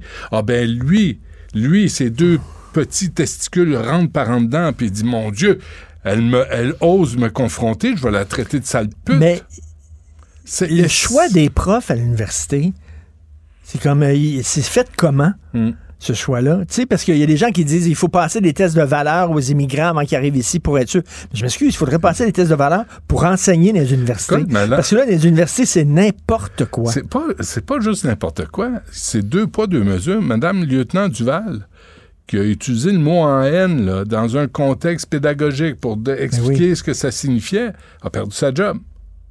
Ce type-là Wendy, retourne. Wendy Mesley. Oui, à CBC. Et ce type-là retourne à l'université parce, qu'il y a un- parce que c'est lié à la religion, il n'y a pas de conséquences. Et, et quatrième mandat, as-tu vu l'entrevue à nouveau de Justin Trudeau? Non. Non, tu rates quelque chose. Parce que euh, ce qu'on apprend là, mon ami, là, c'est vraiment, c'est fort, c'est solide. Ce qu'on apprend, c'est que Justin veut plus porter la barbe, ça le vieillit. Ah, c'est ah, c'est une entrevue serrée. Ouais. C'est une entrevue qui était. qui Écoute, ça, était- ça aurait pu- hot seat, là. Ça aurait pu être une entrevue diffusée à Télé-Québec. Pareil. Et euh, sa couleur préférée, est-ce qu'il le dit? Euh, ah, il n'a pas posé la question, mais elle est bonne, celle-là. elle est Elle bonne. celle-là. Non, bonne mais son rôle de papa, maintenant qui est séparé, pas facile. Il porte ça à gauche ou à droite? de- Quand il va oh, chez le couturier? Je pense à gauche, loin, loin, loin à gauche. Il fait le tour jusqu'à gauche. mais tu sais, t'as as le premier ministre là, qui vient de nous endetter. Et il nous a endettés. Arrêtez avec la pandémie, là. J'en parlais avec Mario Dumont. Quand on a commencé Cube Radio en 2018, il, il est- il est en- il- Trudeau était en place depuis 2015. Et il promettait des déficits de 19 milliards, de 20 milliards, et il a tenu sa parole. Ben oui. Et là, ça allait bien, l'économie à l'époque, là. Puis lui, il dit non, on va en mettre sa Il carte. détient le record du premier ministre qui a le plus dépensé en période de croissance économique. OK?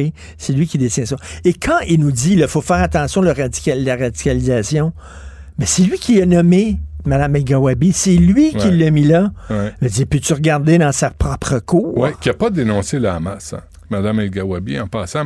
Mona Chokraï non plus ici à Montréal. C'est drôle, on les entend pas là-dessus. On les entend pas là-dessus. Mais la- celle de Montréal, là, qui est censée de lutter Ouais. contre le racisme, on l'entend pas. Ouais. Mais c'est du racisme systémique. Ça veut dire que c'est les Blancs envers les autres. Ah, c'est ça. Si c'est les, si c'est les autres envers d'autres personnes, ça, c'est pas grave. Mais si c'est les Blancs envers les autres, ça, ça mérite la prison. On va se tanner, là.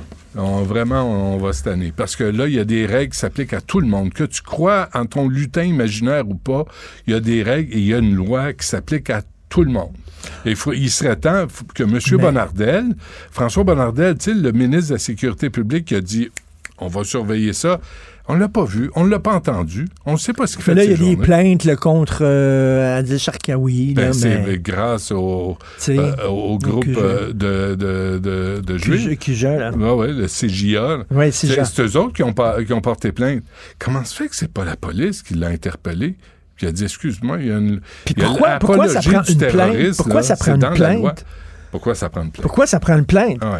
Le gars, il dit il faut que les amis d'Israël meurent. Pourquoi ça prend une plainte? C'est pas, c'est pas un commerce qui a mis un écriteau en anglais, là, où tu as besoin d'une plainte. C'est Ouais. pas ça. C'est quelqu'un qui fait Qui un incite- appel à la haine. euh, qui incite euh, au À meurtre. la haine. Pour Ben oui. meurtre. T'as pas besoin de plainte. Comment ça se fait, là? Je sais pas. Je comprends pas. Est-ce qu'il va encore avoir son permis d'arme à feu? Le permis de chasse? Ben oui. Sais-tu quoi? Moi, je trempe dans mes bottes, là, quand quelqu'un, tu sais, comme la mairesse de Montréal qui dit c'est inacceptable. On tire sur une école, quelle que soit l'école, quelle que soit Mhm. l'école, n'importe laquelle. C'est inacceptable. Et comme me disait. Mathieu Bocoté tantôt, viser une école, c'est pas, c'est pas rien, c'est symbolique. C'est tu vises des enfants. Ouais. C'est la mort symbolique d'enfants. Tu veux faire peur à des enfants. Hum, hum. Écoute, euh, c'est euh, c'est dans la logique de ce qui s'est passé le 7 octobre, où on a Absolument. visé des familles. Bon, ben, on se Bon laisse sur des heureuses paroles, euh, puis euh, on se revoit lundi. Salut, lundi. Pendant que votre attention est centrée sur vos urgences du matin, vos réunions d'affaires du midi, votre retour à la maison ou votre emploi du soir, celle de Desjardins Entreprises est centrée sur plus de 400 000 entreprises à toute heure du jour. Grâce à notre connaissance des secteurs d'activité et à notre accompagnement spécialisé, nous aidons les entrepreneurs à relever chaque défi pour qu'ils puissent rester centrés sur ce qui compte, le développement de leur entreprise.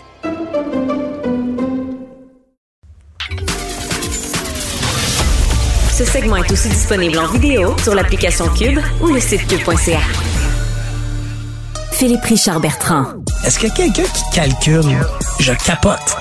T'imagines combien ça coûte? Entrepreneur et chroniqueur passionné. Qu'est-ce que tu veux de plus? Philippe Richard Bertrand. Philippe Richard, bonjour.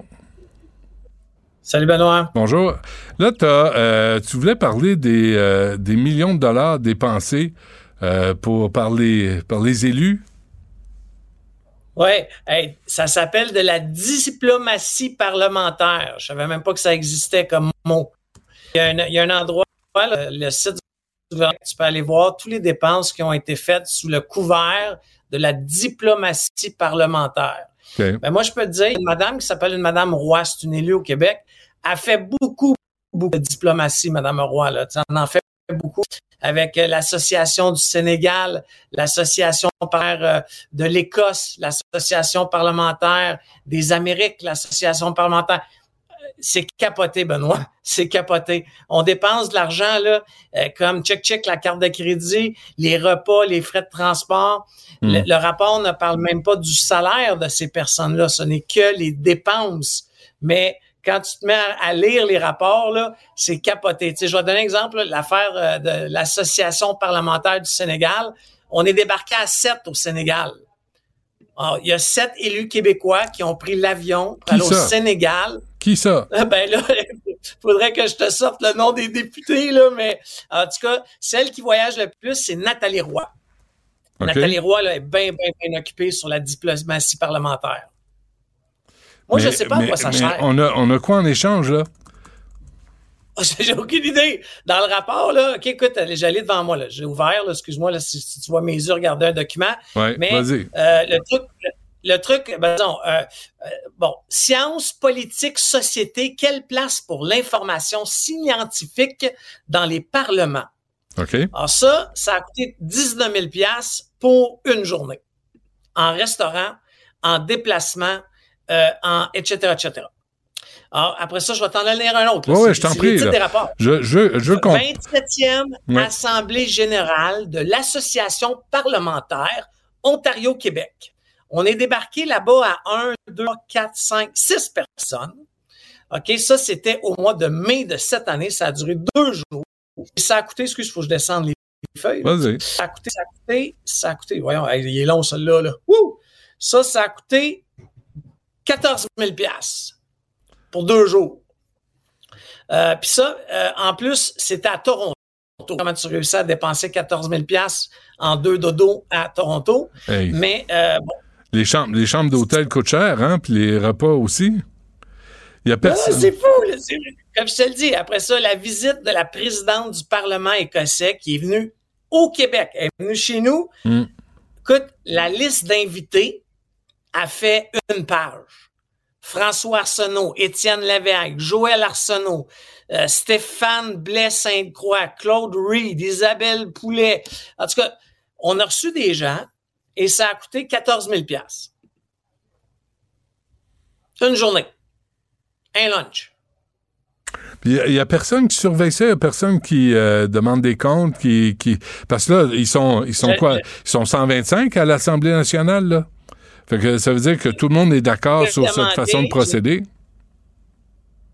La CAC, OK, quand la CAC était à l'opposition, la CAC qui prônait qu'elle refusait de participer à ces rencontres-là. J'ai trouvé ça dans les médias. François Legault, il disait, moi, je vais dire à mes, députés de pas aller là-dedans, OK, parce que c'est des dépenses inutiles. Mais, en tout cas, il les a pas arrêtés en ce moment. Il les a pas arrêtés parce que là, c'est... Puis tu comprends, quand tu regardes députés qui sont là, là, excuse mon langage, c'est tous les backbenchers. C'est tous ceux qu'on n'entend pas dans l'actualité, qui n'ont pas de charge. Est-ce que c'est une façon cadeau? Va, va sur le bras de l'État, te payer un bon lunch là, avec, euh, la présidente de l'Assemblée euh, d'Écosse.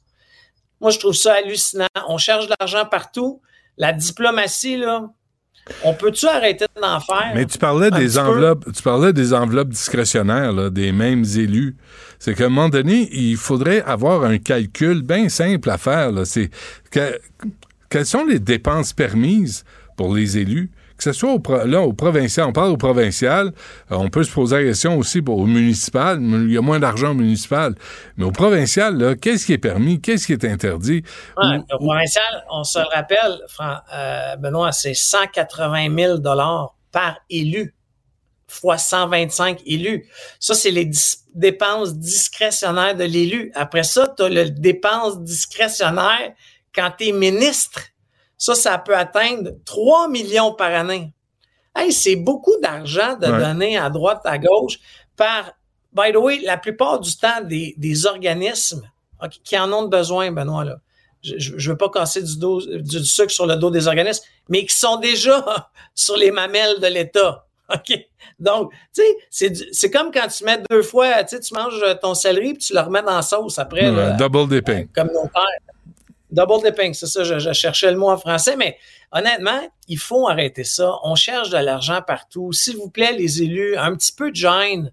Moi, là, quand je vois, là, tu sais, comme entrepreneur qui paye ses impôts, qui travaille fort, puis que je vois que tous ces élus-là sont des gros lunchs, là. Écoute, j'ai juste ouvert trois rapports là, devant moi là, sur 300, OK?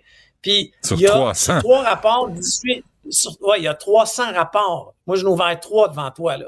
OK? Il y a, sur trois rapports, il y a 18 000 de frais de restauration. Moi, moi là, je t'écœurerai de payer ça. Si mes impôts vont là, je veux mon mot à dire, moi. Qu'est-ce qui arrive? Qu'est-ce qui arrive euh, au concept du lunch, d'apporter son lunch? Qu'est-ce qui arrive euh, au, bon jugement là, des, des élus ou c'est de l'argent public, puis c'est quoi, le petit verre de vin, je vais le payer moi-même? Ou, euh, tu sais, on va aller chez se partager un 12 pouces, puis on va jaser pareil. là. Benoît, Benoît, comme PME, là, moi, il faut que je regarde sur le site de, Revenu Québec, c'est quoi les dépenses qui sont permises. Tu comprends? Moi, quand, quand je donne des perdièmes à mes consultants, ouais. je peux pas donner un perdième de 500 pièces au Québec. L'impôt va venir me voir en disant, tu y fais une rémunération cachée. OK? Un lunch, là, au Québec, là, selon Revenu Québec, c'est personne. C'est ça qui est on, est en, train de te perdre, Philippe Richard. On va, on va reparler de ça lundi. Sans, en des exemples. Imprimer des, des, en des rapports euh, des activités des, des, délégations des élus de l'Assemblée nationale sous le couvert de la espèce de diplomatie ou de ou euh, des enveloppes discrétionnaires. Sortons les chiffres, sachons combien on paye, où va l'argent, puis euh, où est-ce qu'elle où est-ce que cet argent-là pourrait aller pour euh, le bien commun, pour servir la population? On s'arrête là-dessus. Pendant que votre attention est centrée sur vos urgences du matin, vos réunions d'affaires du midi, votre retour à la maison ou votre emploi du soir, celle de Desjardins Entreprises est centrée sur plus de 400 000 entreprises à toute heure du jour. Grâce à notre connaissance des secteurs d'activité et à notre accompagnement spécialisé, nous aidons les entrepreneurs à relever chaque défi pour qu'ils puissent rester centrés sur ce qui compte, le développement de leur entreprise.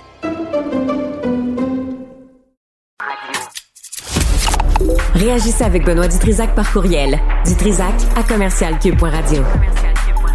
Hier, je me suis mis à réfléchir à ça. Wow, wow, wow. Euh, tu t'es mis à réfléchir. Ah ouais. euh, il est arrivé sur la scène avec une tuque sur laquelle il était écrit Party Animal. La rencontre Robitaille du Trisac. Euh, Antoine, bonjour. Bonjour, bonjour euh, Benoît. juste, je vais faire quelque chose que j'oublie toujours de faire, puis mon, mes patrons me disent de le faire, puis qu'est-ce que tu veux? J'oublie. c'est du Trisac en commercial Studio euh, euh, Cube Radio. Studio, non, pas studio, du Trisac Cube Radio. Tu veux donner ton adresse, mon oncle? Non, c'est parce qu'on euh, me dit, donne, donne, donne l'adresse, tu sais, pour. puis, puis j'oublie toujours. Fait que j'invite les gens à nous écrire. On reçoit des courriels, c'est intéressant. On fait ça aussi pour avoir un dialogue avec les gens qui nous écoutent, Antoine. Oui, ben moi, j'ai ma page j'ai ma page sur les réseaux sociaux. J'allais Ah dire, euh, j'allais prononcer le mot méta, mais qu'est-ce que tu veux? J'ai une page Facebook. Bon. Ah, bravo, bravo, Et je reçois beaucoup de questions. C'est vrai que je reçois beaucoup de questions des auditeurs là-dessus. Je trouve ça bien pratique. Ouais. Et euh, mais c'est vrai que par courriel, euh, c'est encore mieux. Et J'en reçois aussi, pas énormément, mais c'est vrai que je devrais donner mon adresse aussi. Et toi, tu devrais parler de la hausse sur la colline aussi davantage. Oui, euh, je vais le faire, c'est Oui, ça, les patrons veulent aussi, hein. Ils me Ah, l'ont dit. C'est vrai? La convergence? Oui. Entre, entre nous? Ouais, Entre mais- nous. Ouais, ouais. mais tu m'invites pas à ton émission. Moi, je t'invite. Moi, t'es es à mon émission. Moi, tu m'as jamais invité. Jamais. Tu m'as jamais invité. C'est vrai? Je Merci invité. beaucoup. Jamais. Non, non. Là, t'as Patrick Taillon. Lui est bien, bien intelligent. Lui en sait des affaires. Puis là, tu sais, t'as toutes sortes d'invités. Moi, fuck all. Jamais. Même pas Ouais, par là- courtoisie. Même pas genre, comment ça va, mon gros Ben? Rien pantoute. Jamais. Je t'ai invité, j'ai plugué tous tes documentaires. Tu m'as pas invité pour euh, juste moi. Rien. Hey, je me sens vraiment coupable. J'espère. Jean-François, est-ce que je continue? Est-ce que j'y en. euh, de- de- non, oui, de- c'est ça. Tu sais que je suis facile à rendre. Tu, Ouais. tu sais que je suis facile. Je, suis- je, Ah, t'es facile. Ah oui, t'es facile. fa- Non, non, je, je suis facile à culpabiliser parce Ouais. que je suis un vieux chrétien. Ben oui, t'es un vieux chrétien. Mais, mais tu sais, jamais, jamais, en combien d'années, jamais, jamais. Mais c'est correct. Je suis pas frustré, je suis pas Euh, vexé. Ah, non, non. Je t'ai invité dans certains de mes textes. Faux, faux, faux. Oui, oui, oui. Jamais. J'ai cité Benoît Dutrisac, Ben non, absolument. ben là, ben, je vais aller voir dans Eureka, la banque des. Je te, ju- je te Oui. jure, tu as été invité. Bonne chance. Ouais, c'est ça. Euh, donc, euh, c'est correct, mais, mais tu es toujours le bienvenu dans mes émissions. Ça, il n'y a, pas de trouble. Ben oui. OK. J'arrête. Euh, incitation à la haine. euh, je trouve que euh, on est vraiment, vraiment mollasson face à tous ces propos hein, haineux, appel au meurtre, apologie du terrorisme. J'en reviens pas comme on est mou au Québec. Au Canada. Au Canada Surtout au aussi. Canada, parce que là, je veux te parler d'une exception religieuse. Puis euh, j'ai allumé ce matin en écoutant, justement, tu parlais de Patrick Taillon, le constitutionnaliste et euh, professeur de droit à l'Université Laval et chroniqueur à la haut sur la colline, surtout. et, et il était à Mario Dumont ce matin. Bon. Puis c'était bien intéressant parce que c'était dans, dans la foulée, la controverse autour des propos euh, très controversés de l'imam très controversé et aussi autodéclaré, Adil Sharkawi. Tu sais, Ben les oui. imams, ils s'autodéclarent. Ben, hein? hein? Ah ouais. Il n'y a Ah ouais. pas de clergé là, euh, dans, la, dans, la, dans cette religion. Non, non. Donc, en somme, euh, dans son discours, on se souvient, juste un rappel, il a demandé à Dieu une sorte de nettoyage. Je vais prononcer ces mots précis, là. Allah, charge-toi de ces agresseurs sionistes. Allah, charge-toi des ennemis du peuple de Gaza. Allah, recense-les tous, puis extermine-les. C'est les mots qu'il a utilisés, et n'épargne aucun d'entre eux. Donc, Ah ben, il si Adil prétend- le demande à Allah, Allah va, va obéir. Ben, c'est ça. Il dit, je l'ai demandé à, j'ai demandé à Dieu d'intervenir. Puis, il a dit aussi, j'ai jamais prononcé le mot juif. Donc, c'est comme ça qu'il se défend. Et il prétend que c'est acceptable en droit canadien. Ben, c'est bien possible qu'il ait raison. et c'est ça qui fait que certains, au directeur euh, des, poursuites criminelles et pénales, hésitent à déposer des accusations. Et c'est là où j'en reviens euh, à, à- l'entrevue avec Patrick Taillon. Tu sais, euh, oui, les tribunaux ont développé, et heureusement, une vision très large de la liberté d'expression. On veut pas d'un retour du blasphème, mais ils ont quand même établi une limite. Ça s'appelle l'incitation à la haine publique. Ça, plusieurs jugements l'ont développé depuis l'adoption de la Charte des droits et libertés. Mais c'est incroyable qu'en 2004, j'ai fait mes vérifications, le- dans le Code criminel, à l'article 319, Benoît, Hmm. il, est vrai- il y a vraiment une exception religieuse. Donc là, c'est plus juste les juges qui ont mis ça dans, dans, la jurisprudence. Donc d'autres juges pourraient dire, ben là, c'est excessif. Non, non, non, non. C'est dans le Code criminel, Benoît. Donc, euh, dans le code criminel, qu'est-ce qu'on dit? Ben, on dit que quelqu'un qui incite publiquement à la haine, euh, il, peut être déclaré coupable du- d'une infraction très grave, et, c'est à l'article 319, mais il y a une exception. Il y a une défense. Il y a, il y a deux ou trois défenses, mais il y en a une, là, la défense B. Il y a, s'il a de bonne foi, cette personne à qui on reproche d'avoir incité à la haine publiquement, exprimer une opinion sur un sujet religieux ou une opinion fondée sur un texte religieux auquel il croit ou a tenté d'en établir le bien fondé par argument. Mais si tu C'est comme s'il y avait Non, mais si une tu- amnistie pour le génocide. Le là- génocide réclamé au nom de Dieu. Et l'inverse. C'est complètement dingue. L'inverse, si tu critiques cette religion-là, là, tu as une plainte à la Commission des droits de la personne. Parce que là, Mais justement- c'est c'est complètement Mais, mais débile. justement, là, on veut pas. On veut pas que, que ça aille jusque-là, puis on a défendu la liberté d'expression. Mais là, l'incitation à la haine, c'est justement la limite que les tribunaux et nos parlementaires ont, ont- ont définie. On dit non, non, non, non, quand on... Là, là c'est un trouble à l'ordre public, puis... euh, mais il y a comme une exception religieuse. C'est comme si la, la religion, le droit à la liberté de, euh, religieuse l'emportait sur la liberté de la, mais- liberté d'expression. OK, mais si on est niaiseux à ce que point-là, d'après toi, Antoine, qu'est-ce que ça veut dire, les ennemis du peuple de Gaza? De qui on parle? là?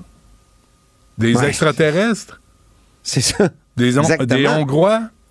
Et Des- là, moi, je veux juste te dire, je veux juste continuer. Parce que, est-ce que c'est une amnistie qui est absolue? C'est-à-dire, est-ce que tu peux te dire, ben là, comme a dit le Charkaoui semble le dire, je peux dire des énormités, mais si je le fais au nom de la religion, ça va. J'ai juste à prouver que j'étais de bonne foi. C'est une croyance sincère aussi, tu sais, qui est la clé de la liberté religieuse au Canada. Euh, Là, il y a certains juristes qui disent, puis j'ai entendu Louis-Philippe Lampron, de, qui, qui est un collègue de Patrick Ouais, qui lui dit, attention, l'exception, ça a été intégré pour protéger certains religieux qui pourraient citer des textes anciens. C'est vrai que quand tu vas voir le Coran Ah, OK. ou l'Anti-Testament, l'Ancien Testament, Hmm. il y a des passages qui sont raides, Benoît. Hein? Ouais, légèrement, Veux-tu que je te cite le Deutéronome? Vas-y, c'est un fait Hein? plaisir.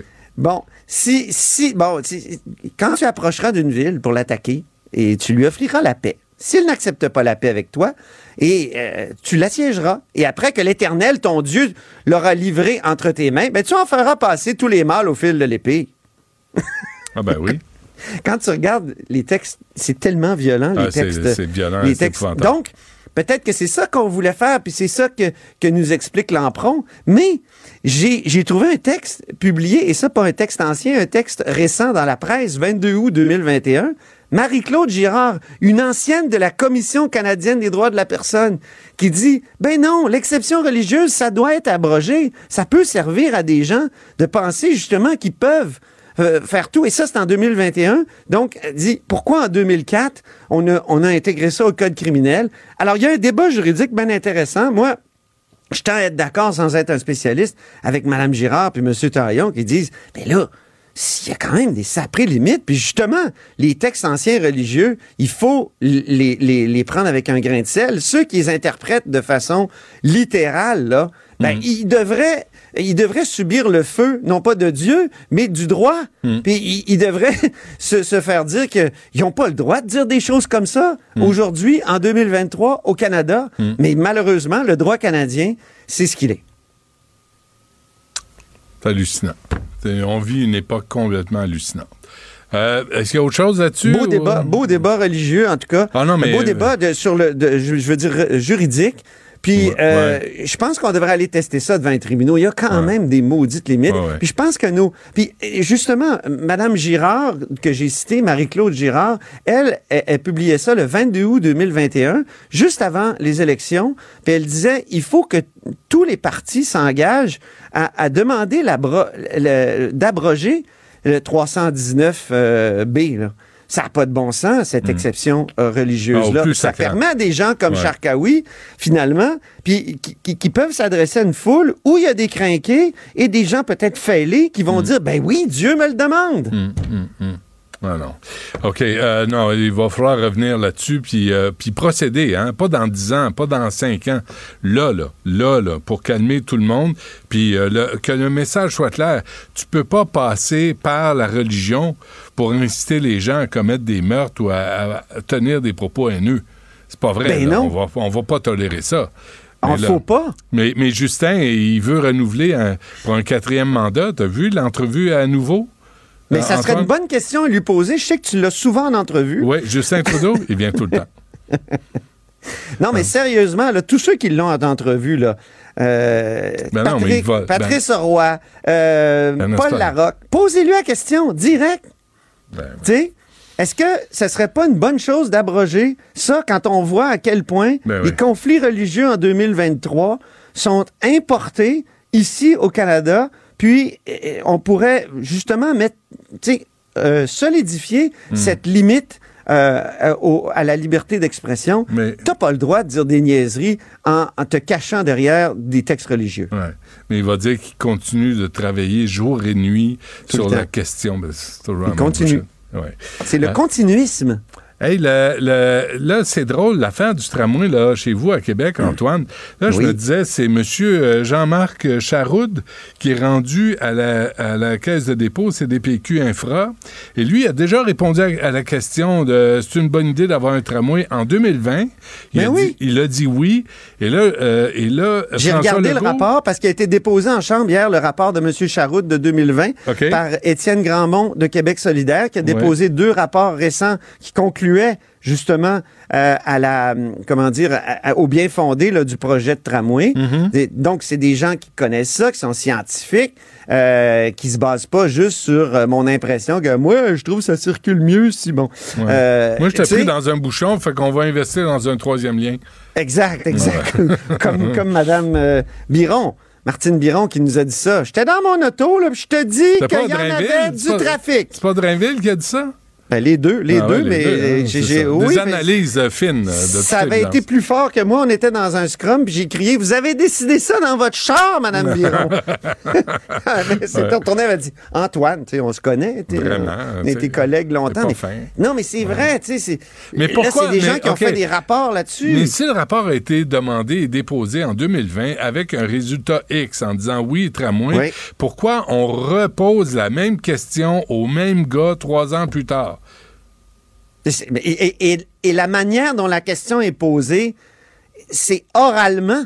Tu sais, hier, je t'ai dit, euh, j'ai écrit à quatre cabinets.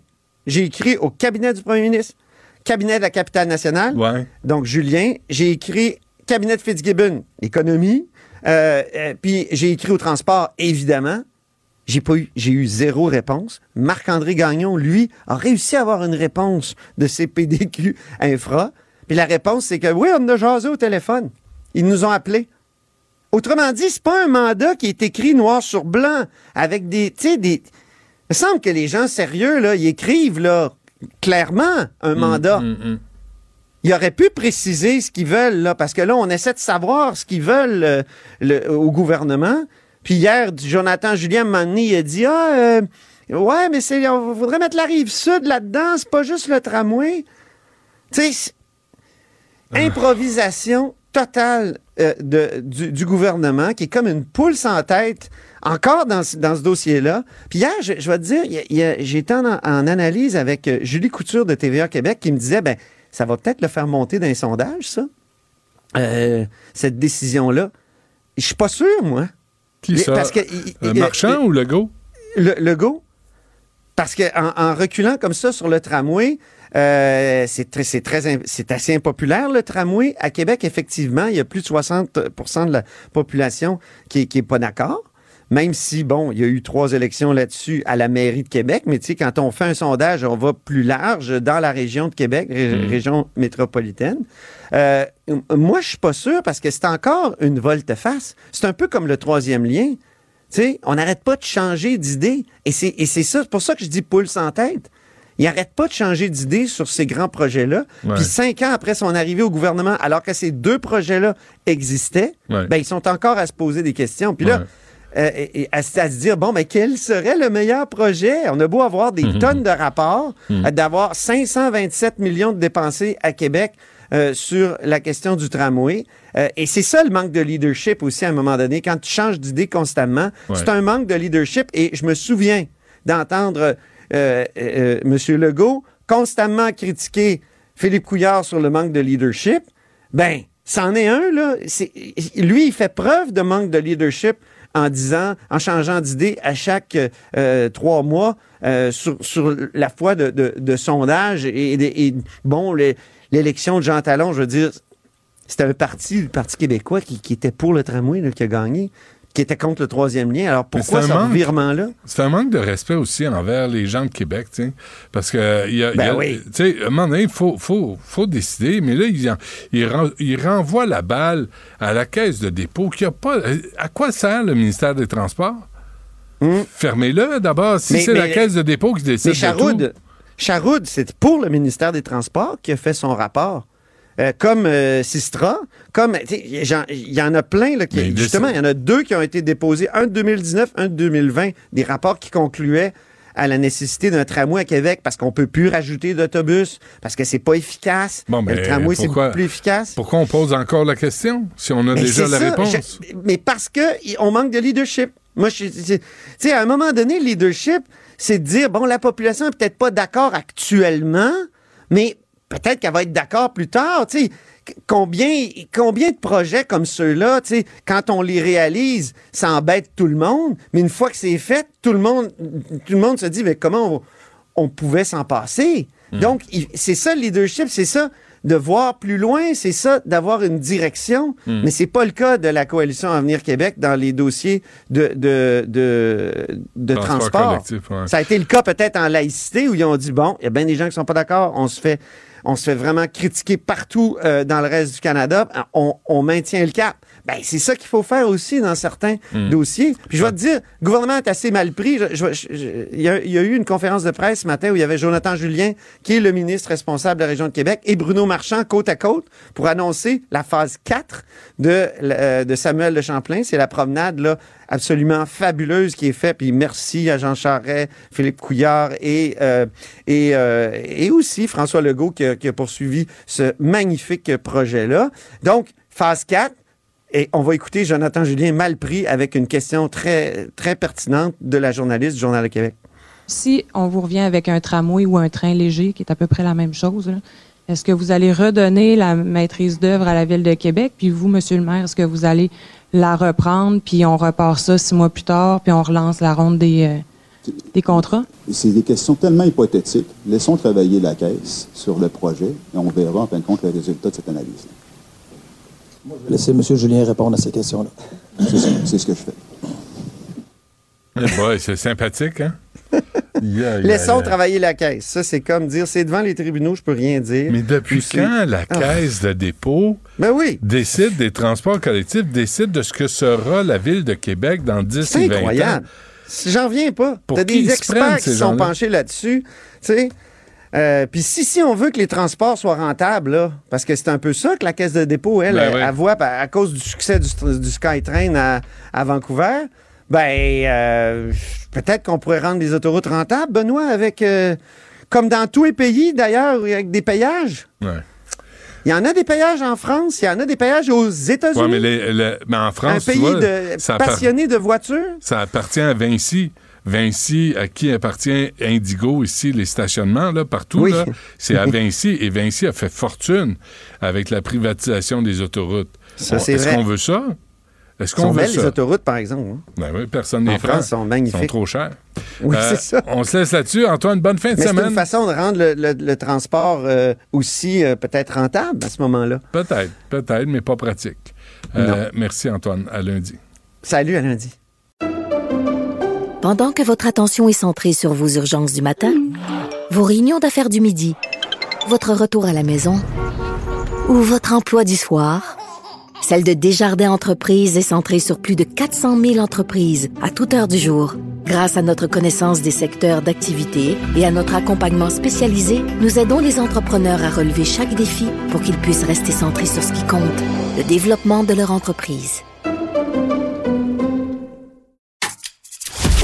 Partagez vos observations avec Benoît Dutrisac par courriel. Dutrisac à commercialcube.radio. Nicole Gibaud. Une chronique judiciaire. Madame la On juge. s'objecte ou on s'objecte pas? C'est ça le droit criminel. La rencontre, Gibaud Dutrisac. Nicole, bonjour. Bonjour, Benoît. Bon, euh, tu vas nous parler de notre préféré, euh, une plainte criminelle déposée à l'endroit d'Adil Sharkawi. Oui, une plainte est déposée. Alors, c'est sûr que on a vu et on a entendu plusieurs politiciens faire appeler à- au calme, appeler à dénoncer s'il y a lieu. appeler aux gens à le faire s'ils pensaient qu'ils et ils avaient bon, il y, a- il y a des gens qui l'ont fait, je sais pas combien de personnes, il va peut-être en avoir plusieurs autres.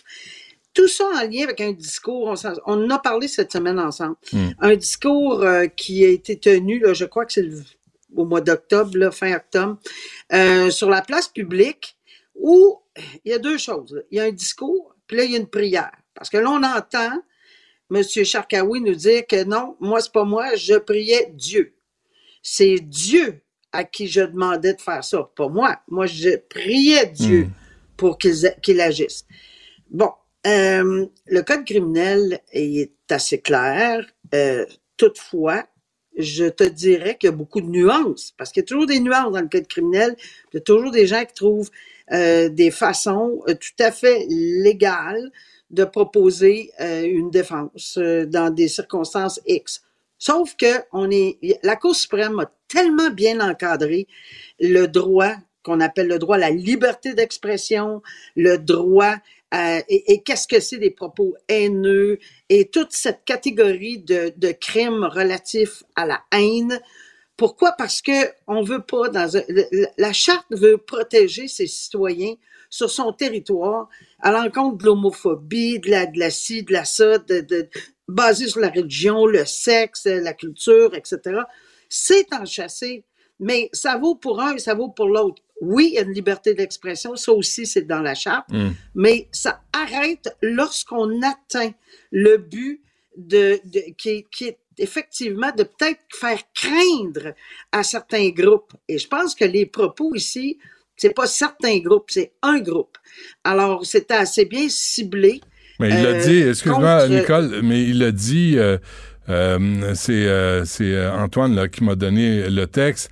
Euh, Allah, charge-toi des ennemis du peuple de Gaza. On ne sait pas c'est qui, c'est les extraterrestres, euh, c'est les, les petits Ah bonhommes oui. verts. On ne sait pas. Et, et, et dans un autre, dans, dans ce contexte-là, effectivement, il n'a pas juste fait une prière. Il a fait un discours, qui est une chose. Il a fait une prière, dit-il, en demandant à Lot de, faire ce qu'il avait à faire. Euh, mais c'est comme, c'est comme si on sait, que ça soit n'importe qui, que ça soit un prêtre bouddhiste, que ça soit un imam, que ça soit un rabbin, que ça soit un prêtre catholique, il n'y a personne qui peut prendre la chair et dire, écoutez, on souhaite telle chose, et que ça, ça fomente, Mm. fomente la haine. Ça incite souvent à la haine. Et d'ailleurs, on a des exemples flagrants, là, dans les rues partout au monde, à Montréal, partout, euh, des coups de feu dans, dans, dans, dans, dans des, euh, euh, près des écoles ou dans les, autour des écoles, des cocktails Molotov. Euh, je veux dire, il y a une ambiance là, à, Concordia, etc. On sait et on voit que peu importe quel les, propos qui sont nous sommes avec la Palestine, on n'encourage pas le- les gens à tuer des civils, on est tout cœur avec eux, on est tout cœur avec les, les gens d'Israël qui ont été massacrés aussi. C'est correct, ça, là. Ben là. oui. Je veux dire, euh, et, et lever les drapeaux de la Palestine, il n'y a rien contre ça, mais sauf que quand on les accompagne de propos, on souhaite leur mort, on met des vidéos, on les traite de rats parce qu'ils se sauvaient sur euh, de, du. D'un carnage. C'est tellement choquant Ouais. de traiter des gens de rats parce qu'ils se. Ouais. Il ne faut jamais oublier qu'il a utilisé également le hashtag de Hamas, là, c'est ce qu'on dit dans les journaux, là, parce qu'il y a un hashtag bien spécial là, pour euh, le groupe qui a commis ces, ces actes-là le 7 octobre. Alors, tout ça mis ensemble, c'est ça que le SPVM va devoir, util- va, va devoir analyser suite à cette plainte criminelle, Mm, mm. le déposer sur le bureau du DPCP. Et c'est sûr qu'il va y avoir plein de virgules, puis il va y avoir plein d'affaires. C'est-tu correct, c'est-tu pas correct? Y a-tu une nuance ici, y a-tu une nuance là? C'est possible. Mais là, il faut intervenir. Mais on a- On peut pas laisser aller. Ben, là, il faut faire quelque chose à si, si tu veux qu'on respecte le drapeau euh, palestinien quand tu manifestes, ben toi, tu vas respecter le drapeau israélien quand les autres vont manifester. Tout à fait. C'est ça, la démocratie. Puis si t'es pas heureux, il y a une solution à ça, puis c'est un aller simple ailleurs. Parce qu'ici, au Québec, c'est le même qu'on vit. Non, mais, mais à un moment donné, ça suffit, là. On va pas se laisser vrai. empisseter par des intégristes religieux puis des crinqués. Dis là, prenez vos pilules aux 4 heures. là.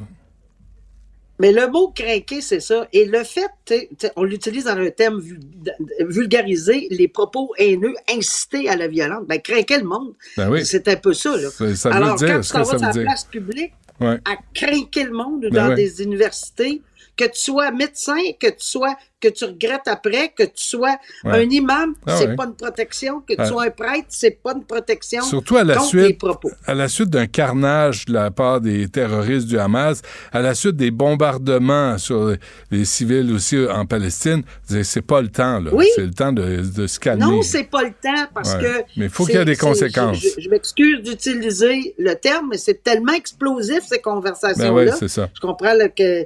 Mais on ne veut pas mettre de l'huile sur le feu. Puis Mm. c'est exactement ce genre de propos, à mon avis, haineux qui a été tenu le 28 octobre.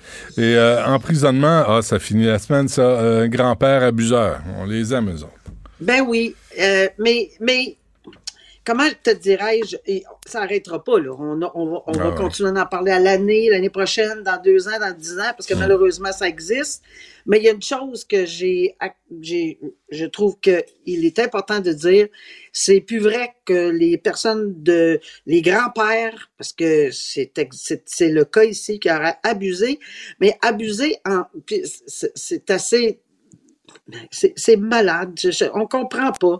Euh, jouer à un jeu en se cachant une boule dans ses pantalons, dans ses parties intimes pour que l'enfant le trouve, évidemment. Ça n'a pas de sens. Sauf que on comprend, heureusement, que oui, il y a des séquelles, mais qu'on n'est pas allé à d'autres choses euh, euh, dans les circonstances. Trois événements à jouer avec la boule dans les pantalons, qui est incompréhensible. Mais tout ça pour dire qu'il a absolument implo- imploré, d'abord il plaidait non coupable, non, non, c'est pas ça, j'ai jamais fait. Finalement, euh, il a accepté sa responsabilité à, à la toute fin, mais évidemment pour obtenir une sentence dans la communauté, Ah oui. une sentence chez lui, une sentence dans son lit, une sentence que ce que je disais à la cause souvent, c'est qu'avec votre télévision, votre Netflix, votre Mm. câble, puis Mm. votre pizza, puis votre Mm. caisse de 24, c'est, pour moi, ça ne peut pas exister dans ce domaine parce que l'arrêt Friesen, encore une fois, de la Cour suprême est très clair, il faut sévir. Et là, on a donné 14 mois. C'est pas que, c'est pas le nombre de mois, c'est le terme ferme. Non, vous bénéficierez pas. Et il a été très clair, le juge. Non, vous irez pas purger votre sentence chez vous. C'est non. Hmm. Ça serait vraiment discréditer euh, l'administration. Ça serait vraiment insultant dans les circonstances, vu qu'il s'agit d'un enfant de 8 ans, votre petite fille, ouais. et on joue pas à des jeux sexuels avec un enfant de 8 ans. Mais purger sa dedans. sentence comme ça, là, dans la communauté, comment tu as dit, da- dans le salon, devant la télé, avec euh, une pizza et une caisse de 24, moi, ça s'appelle Ben, je- ça s'appelle un vendredi soir. Tu sais, mais, mais Ben, j'ai pas commis de crime. que c'est ça que souvent, souvent, on plaidait. On disait effectivement que c'était le cas. Mais c'est sûr que là, j'ai fait un portrait global. Ben oui, non, Il y a quand comprends. même des restrictions énormes, là, parce qu'ils vont manger en prison également, mais sauf qu'ils n'auront peut-être pas une petite caisse.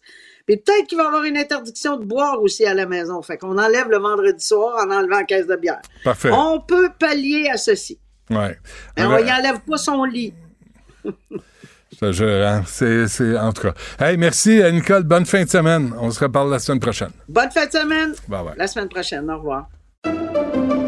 Pendant que votre attention est centrée sur cette voix qui vous parle ici, ou encore là, tout près ici, très loin là-bas, Celle de Desjardins Entreprises est centrée sur plus de 400 000 entreprises partout autour de vous. Depuis plus de 120 ans, nos équipes dédiées accompagnent les entrepreneurs d'ici à chaque étape pour qu'ils puissent rester centrés sur ce qui compte, la croissance de leur entreprise.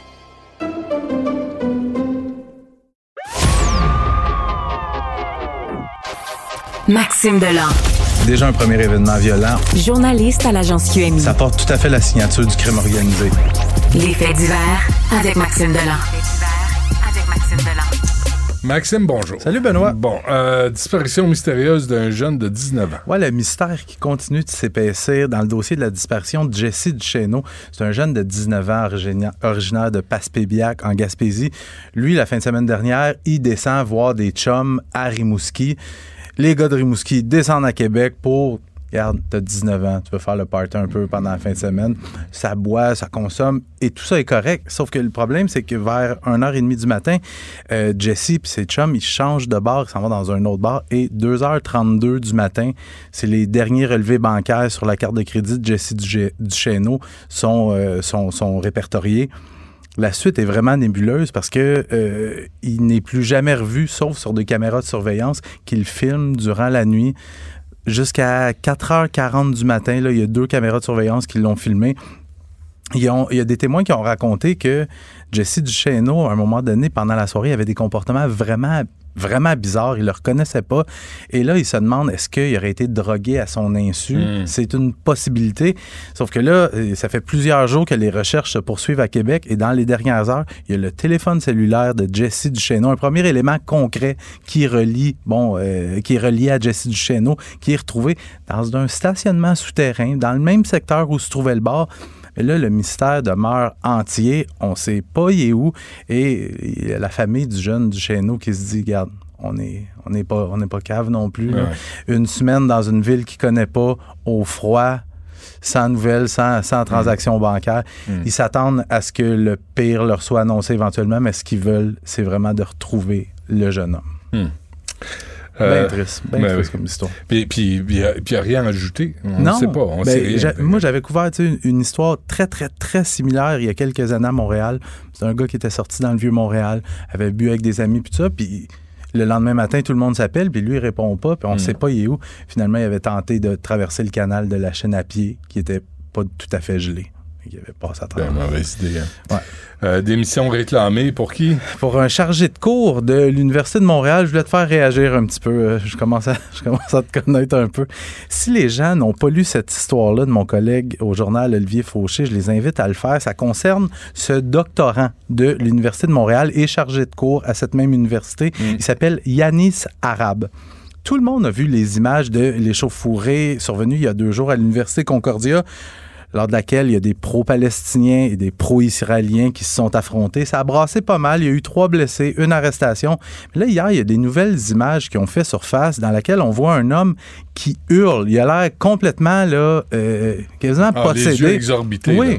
Il est exalté. Là, il, il détient la, la vérité. La vérité, ouais. Il hurle après une femme juive, il la traite de chamou- charmouta, qui veut dire pute en arabe, Ben, évidemment. et lui crie de retourner en Pologne. Bon, j'ai vu les images, là. Le- la clip est pas très longue. Ça vole pas, ça vole pas haut. Ça vole pas haut. Non, mais c'est très violent. Ce gars-là, il enseigne aux jeunes à l'Université de à Montréal. l'Université de Montréal. Et là, il a fait le trajet jusqu'à l'Université Concordia pour participer Pour se à ça. avec du monde.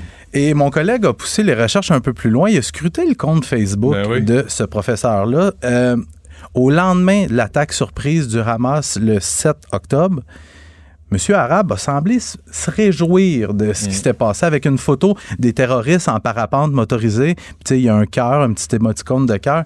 Est-ce que quelqu'un peut rappeler à euh, M. Arabe qu'il y a des bébés qui ont été cuits vivants cette journée-là?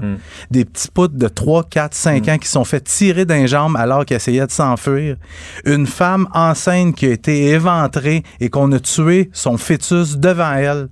On peut-tu y dire? J'ai. Mais, mais ça, mais on pourrait aussi dire euh, au recteur de l'Université de Montréal d'avoir un peu de courage, puis d'avoir un peu de décence. À toute l'équipe là, de l'administration, parce que là, j'ai j'ai lu qu'il y a une- il y a une coin-coin qui parlait de liberté d'expression. Hey, minute, là. Minute, en esti, oui. Alors là, le- l'Université de Montréal, est-ce que c'est un ramassis de types comme ça, là, qui applaudissent des carnages de civils? Est-ce que c'est ça qu'on a à l'Université de Montréal? Parce que si c'est le cas, on va faire le ménage. hein. Puis moi, je veux savoir, c'est quoi le syllabus de son cours à M. Arabe? Oui. c'est- Qu'est-ce qu'il dit aux jeunes? là? Il donne le cours Domination et résistance dans le monde arabe. Ouais. Ça veut dire quoi, ça? T'es prêt à tuer quelqu'un avec qui t'es pas d'accord? Et tu l'applaudis. Parce que c'est. Moi, je trouve ça super troublant. D'une part, il donne ce cours-là à des étudiants. J'aimerais ça savoir ce qui est enseigné. D'autre part, lui, il, il- il quitte pour aller à l'Université Concordia pour participer à un rassemblement où on s'en prend à une des. femmes de pute. Tu sais, c'est toujours la sexualité, parce que là, c'est un clinqué religieux, là. C'est un malade, là. Tu sais, là, là, il- la première chose qu'il va dire à une femme qui s'oppose à lui, t'es une pute. Mm-hmm. Mais toi, t'es quoi? Toi, t'es quoi, là? Toi, T'sais- arabe, t'es quoi, là? Si t'es capable de dire qu'une femme est une pute comme ça pour l'insulter, toi, t'es quoi? Parce que j'en ai un hostie de vocabulaire d'insulte, moi. Je suis capable, là. Garde-toi une petite gêne, mais quand même. Tu sais. Je sais pas, je sais pas pourquoi on se garde des, une petite gêne. Ben, c'est parce Tout le qu'on monde est se plus- garde une petite gêne, puis il n'y a pas de conséquences. Tout le monde se garde une petite gêne, puis l'administration de l'Université de Montréal répond à rien ni personne, ni à l'UQAM en passant. Il faudrait arrêter de se garder une petite gêne. Il faudrait qu'il y ait des actions qui soient posées. Tu peux pas, tu peux pas enseigner à des étudiants universitaires puis tenir des propos comme ça. Je comprends que tu es dans ta vie privée puis tout ça. Sauf que c'est atroce Non. qui- ce qui s'est passé là-bas. Puis c'est atroce présentement des deux côtés. Tu sais, je dirais la même chose si c'était un professeur juif qui, qui se réjouissait de ce qui se passe à Gaza présentement. Mhm. Je dirais la même chose.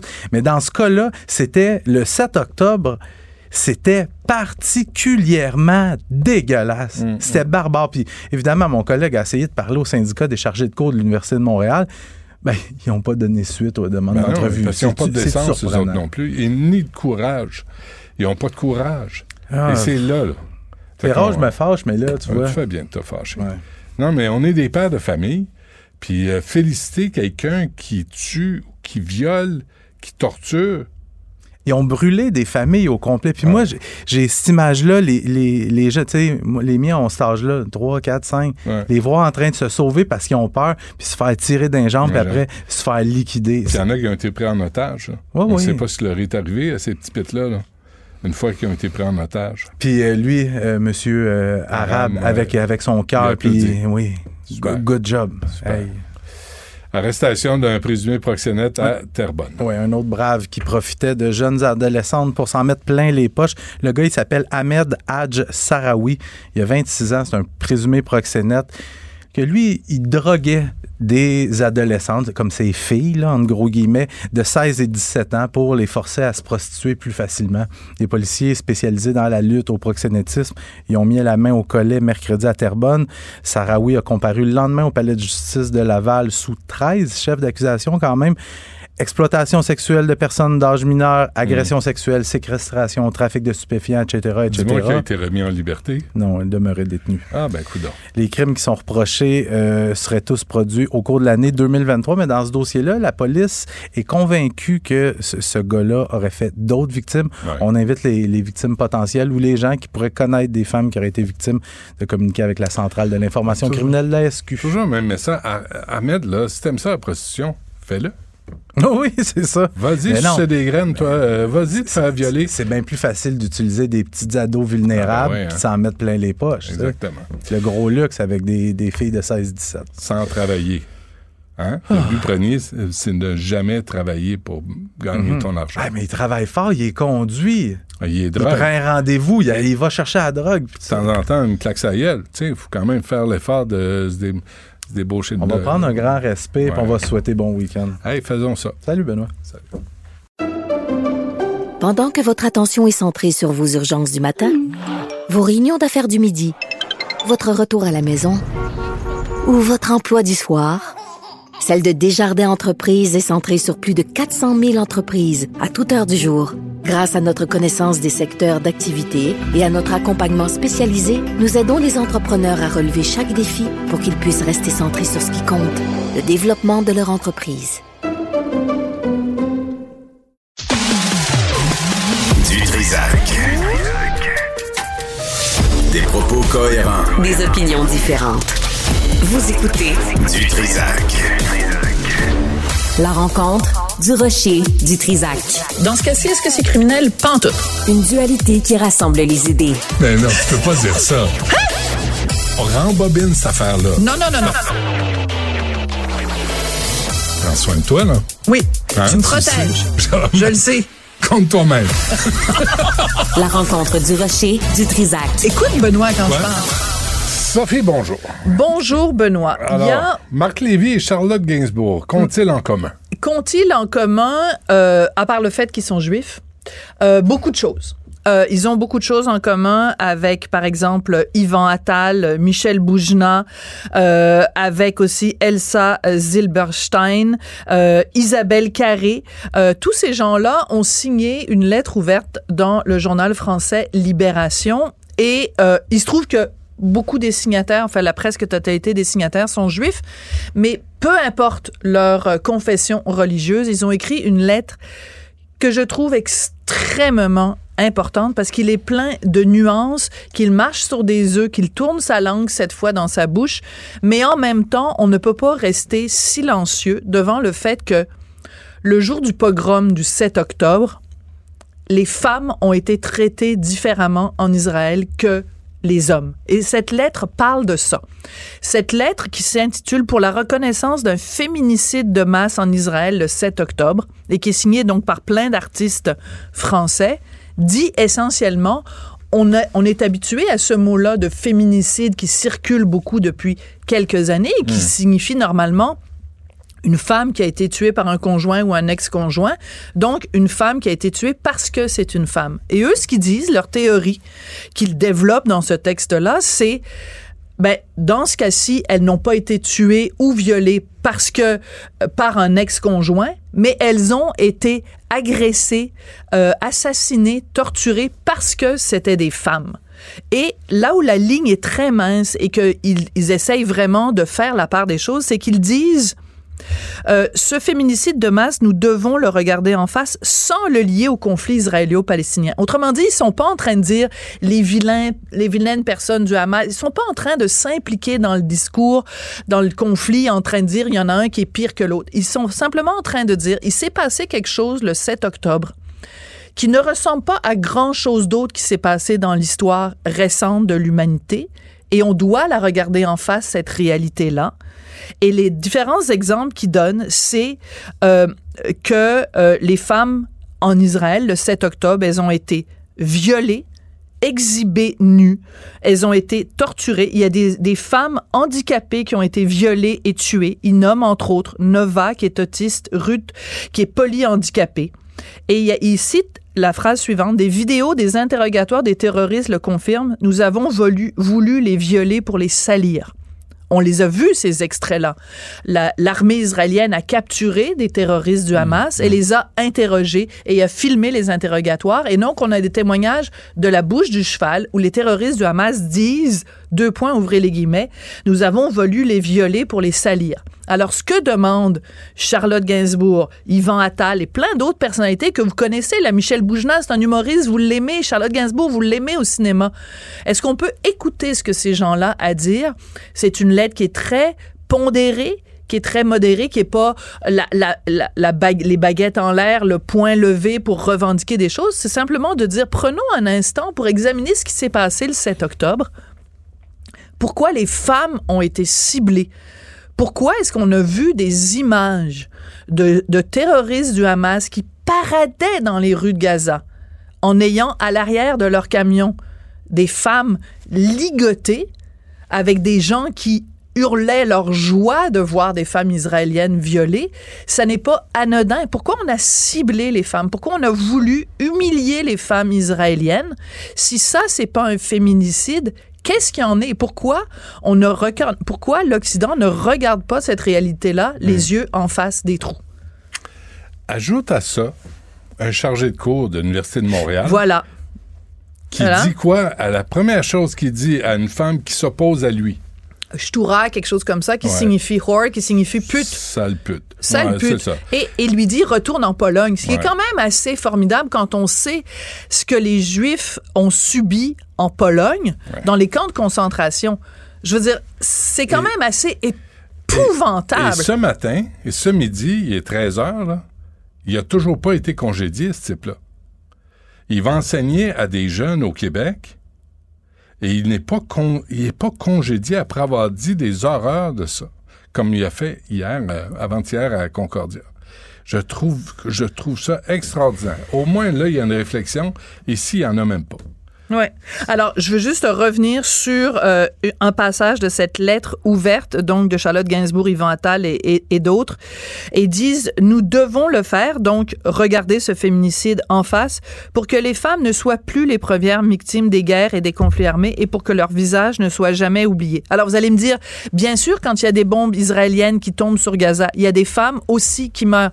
Ce n'est pas, on, on joue pas au jeu de la comparaison. Ce qu'on dit, c'est que ce qui s'est passé le 7 octobre, ce sont des hommes en horde et en meute qui sont rentrés dans des maisons et qui ont systématiquement violé des femmes, des enfants et des vieillardes.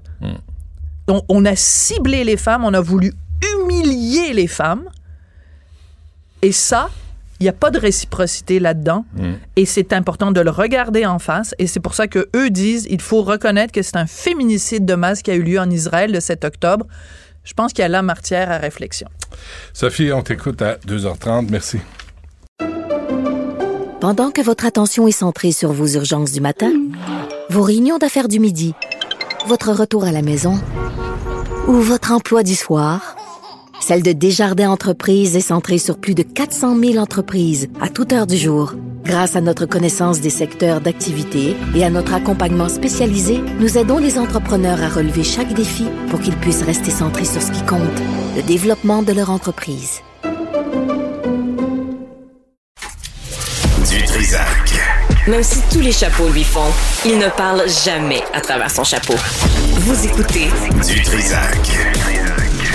Jean-François Dumas d'Influence Communication est avec nous. Monsieur Dumas, bonjour.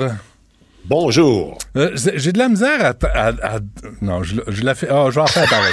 J'ai de la misère Quand à... tu fais ça, c'est dangereux. Quand tu commences, tu fais une mise en garde comme ça, tu prends un grand respire, tu prends un peu de recul, et là, t'hésites et tu vas commencer. faut toujours se méfier. Ça, c'est le genre de préambule, de mini-préambule. Tous les invités devraient se méfier d'un préambule à la Dutrisac comme ça, en partant. Alors, je, te- je comprends que tu abordes la question des médias, ça c'est ton métier, mais l'intelligence artificielle, là, t'es- il me semble que tu es en dehors de ta ligue. naturelle. Oui, c'est ça. Non, non, mais c'est ça. Non, non, mais écoute, est facile. Elle- est facile, mais fallait la faire. Moi, j'accepte pas ça. Euh, là, des fois, c'est facile, mais fallait être là pareil. Euh, Alors, ouais, l'émergence en fait, de l'intelligence artificielle. Oui, je voulais en parler parce que il y a, il y a eu une abondance d'intérêt et de couverture dans les médias et je soupçonne, pour lire un peu ce qui se dit dans les réseaux sociaux, Benoît, que il commence à y avoir de plus en plus d'inquiétude chez les gens. Euh, et c'est pas juste de la curiosité. Puis juste en termes de volume de couverture, je suis allé voir dans nos bases de données, depuis trois ans, 65% de l'intérêt pour l'intelligence arti- artificielle est survenu en 2023. Puis il reste encore deux mois à l'année, il reste novembre et décembre, c'est pas fini. C'est- un phénomène qui, même si ça fait longtemps qu'on en parle, c'est devenu, c'est très, très, très contemporain. La préoccupation, elle est très d'aujourd'hui. Avant, c'était anecdotique, l'intelligence artificielle. Puis maintenant, c'est un déferlement. Puis je pense que dans pas longtemps, dans les prochaines années, on va commencer à s'en inquiéter pratiquement autant que la situation économique. Le rôle que ça joue dans notre vie, la place que ça occupe, euh, la place qu'on accepte de céder à l'intelligence artificielle dans nos vies, euh, va, va de plus en plus nous inquiéter. Puis par opposition, c'est drôle parce que quand on fait du marketing, normalement, t'es- mettons que tu es dans le domaine de la pharmacologie et les gens, ils ont mal au ventre, alors tu vas créer une pilule pour répondre au mal de ventre, répondre aux besoins. Et quand il s'agit de technologie, c'est l'inverse. C'est comme si on crée la pilule, puis tu vas te trouver un mal de ventre après. Les, les produits technologiques, depuis des années, existent avant que le besoin existe. La preuve, lorsqu'on sert le- on sort le dernier iPhone, tout le monde fait la file pour aller se le chercher. Les gens qui vont chercher le, le dernier iPhone, c'est pas parce que leur téléphone ne marche plus. Il y a une espèce d'engouement, un Ouais. déferlement à l'égard de la technologie, et le produit devance le besoin. C'est pas le besoin qui crée l'organe, c'est l'organe qui génère le besoin finalement. Mais là, mais hier, c'est drôle, j'écoutais euh, une entrevue à CBC avec Yoshua Benjo, qui vient de gagner un prix, là, qui s'occupe de Mila ici au, au Québec, à Montréal, là, pour euh, cet euh, centre de recherche sur l'intelligence artificielle. Puis il en démarre pas, hein. C'est un homme inquiet, là, Yoshua Benjo. Ah, Il y a de quoi s'inquiéter parce que les- pour, pour les gens qui nous écoutent, la plupart des gens, qu'est-ce qu'on voit l'intelligence artificielle? C'est, de demander à la technologie d'imaginer des scénarios qui n'existent pas ou de faire des tâches que, nous, on ne fait pas, au-delà de ce qu'on appelle le deepfake. Le deepfake, c'est quoi? c'est la simulation de réalité en photo ou vidéo. C'est-à-dire qu'on prend ta face et on te fait chanter de l'opéra ou on te fait danser avec un, tutu sur une scène, que tu n'as jamais fait. Ce que euh, j'ai euh, euh, que j'ai fait, oui. Pour Dan Bigra. C'est pour oui, je le sais. Et, et, comme par hasard, ça n'a jamais été diffusé nulle part, fait qu'on comprend pourquoi. non, mais c'est à Radio-Canada. tu sais, Radio-Canada, ah ben pas trop de plaisir. Tu sais, les humoristes ah, et du gnagnan, oui, mais tu sais, bon. Alors voilà. Et, et donc, l'intelligence artificielle, on, peut se dire dans les prochaines années que peut-être qu'on va assister à la description de matchs de hockey par un robot. Elle va peut-être nous dire pour qui voter. Elle va peut-être euh, assumer la vérification de, de faits dans les nouvelles, de ce qui se passe dans les médias de façon automatique on va peut-être nous offrir des fins alternatives à des différents scénarios de l'actualité. Mmh. Savoir si la guerre se termine demain, qu'est-ce qui va se passer? Tu sais, des simulations, peut-être même que dans le sport professionnel, on va avoir des arbitres artificiels qui vont gérer les games et qui vont faire moins d'erreurs. Mais il y a une crainte collective. Et c'est pas juste que les journalistes perdent leur job, que le public euh, ne voit plus le vrai du faux, que la plupart des travailleurs risquent de perdre leur emploi. Il y a une crainte à l'égard, notamment, fondamentalement, à l'égard du sens éthique et c'est drôle parce que Benoît, ça me fait penser à tout l'enjeu. Je ne sais pas si tu te souviens, il y a quelques années, il y avait beaucoup d'enjeux, de, de questionnements autour de la recherche sur le génome humain. Ouais. Parce que la recherche là-dessus, on se posait des questions sur l'éthique, jusqu'à quel point on pouvait se prendre pour Dieu. Jusqu'à quel point on pouvait modifier les gènes de l'humain, la question du clonage, la question de, la reproduction de, l'atome et, de la matière humaine? Et lorsqu'il s'agit d'intelligence artificielle, on peut se poser la question jusqu'à quel point on peut confier notre volonté, notre destinée à une machine? Et là, quand on pousse encore plus loin, on se dit ben, jusqu'à quel point on peut confier donc l'ensemble de notre destinée à une intelligence qui, qui, qui, est, pas humaine, qui, qui, qui, a, pas, qui a pas notre sens éthique, qui a pas, qui, a pas notre sens de la nuance. Et, et là, on se dit bon ben il y a, il y a quelques, par exemple au printemps, au printemps, il y a le 29 mars dernier, il y a Elon Musk et toute une série de chercheurs et de spécialistes, d'experts en intelligence artificielle et en technologie dans le monde qui ont signé une pétition demandant un moratoire sur la recherche sur l'intelligence artificielle parce que tous ces gens-là se disaient inquiets mais, en même temps, le développement? En même temps, Jean-François, l'intelligence artificielle, tu dis qu'il n'y a pas de sens éthique, mais il n'y a pas de conflit d'intérêt non plus. Là. Tu sais, là, on, annonce, euh, que euh, le mois d'octobre a été le plus chaud de l'histoire. À chaque fois, là, on annonce qu'il y a des problèmes euh, environnementaux, mais là, tu as des gouvernements qui disent, ben là, moi, les, on veut voter pour continuer à produire du pétrole. Si je le fais pas, je vais perdre mon vote, je vais perdre ma job. Si tu fais gouverner par l'intelligence artificielle, on va y aller parce qu'il est logique et la survie de l'humanité avant toute chose, par exemple. Oui, mais à partir du moment que l'intelligence artificielle va être tu sais, par exemple, ChatGPT, actuellement, on parle pas d'une propriété d'une entreprise américaine, grosse propriété qui, veut, juste notre cash, mais l'intelligence artificielle va de plus en plus être menée à être au service d'impératifs commerciaux, d'impératifs financiers. Et, dépendamment des produits qui sont sortis, c'est ça, c'est ça qui m'inquiète qu'on on s'en aille dans cette direction-là. Et donc, avant d'aller dans cette direction-là, on devrait se donner un cadre éthique, savoir qu'est-ce qu'on est prêt à accepter. Et là, c'est comme si on est tous un peu fourrés là-dedans parce qu'on se dit, on sait tellement pas là où la technologie va aller, on, on, connaît même pas les limites qu'on doit s'imposer. Alors que dans la recherche sur le génome, ça a été un peu la même chose, mais on, on, s'est posé des questions et on s'est dit, on peut pas, il y a un point qu'on peut pas dépasser.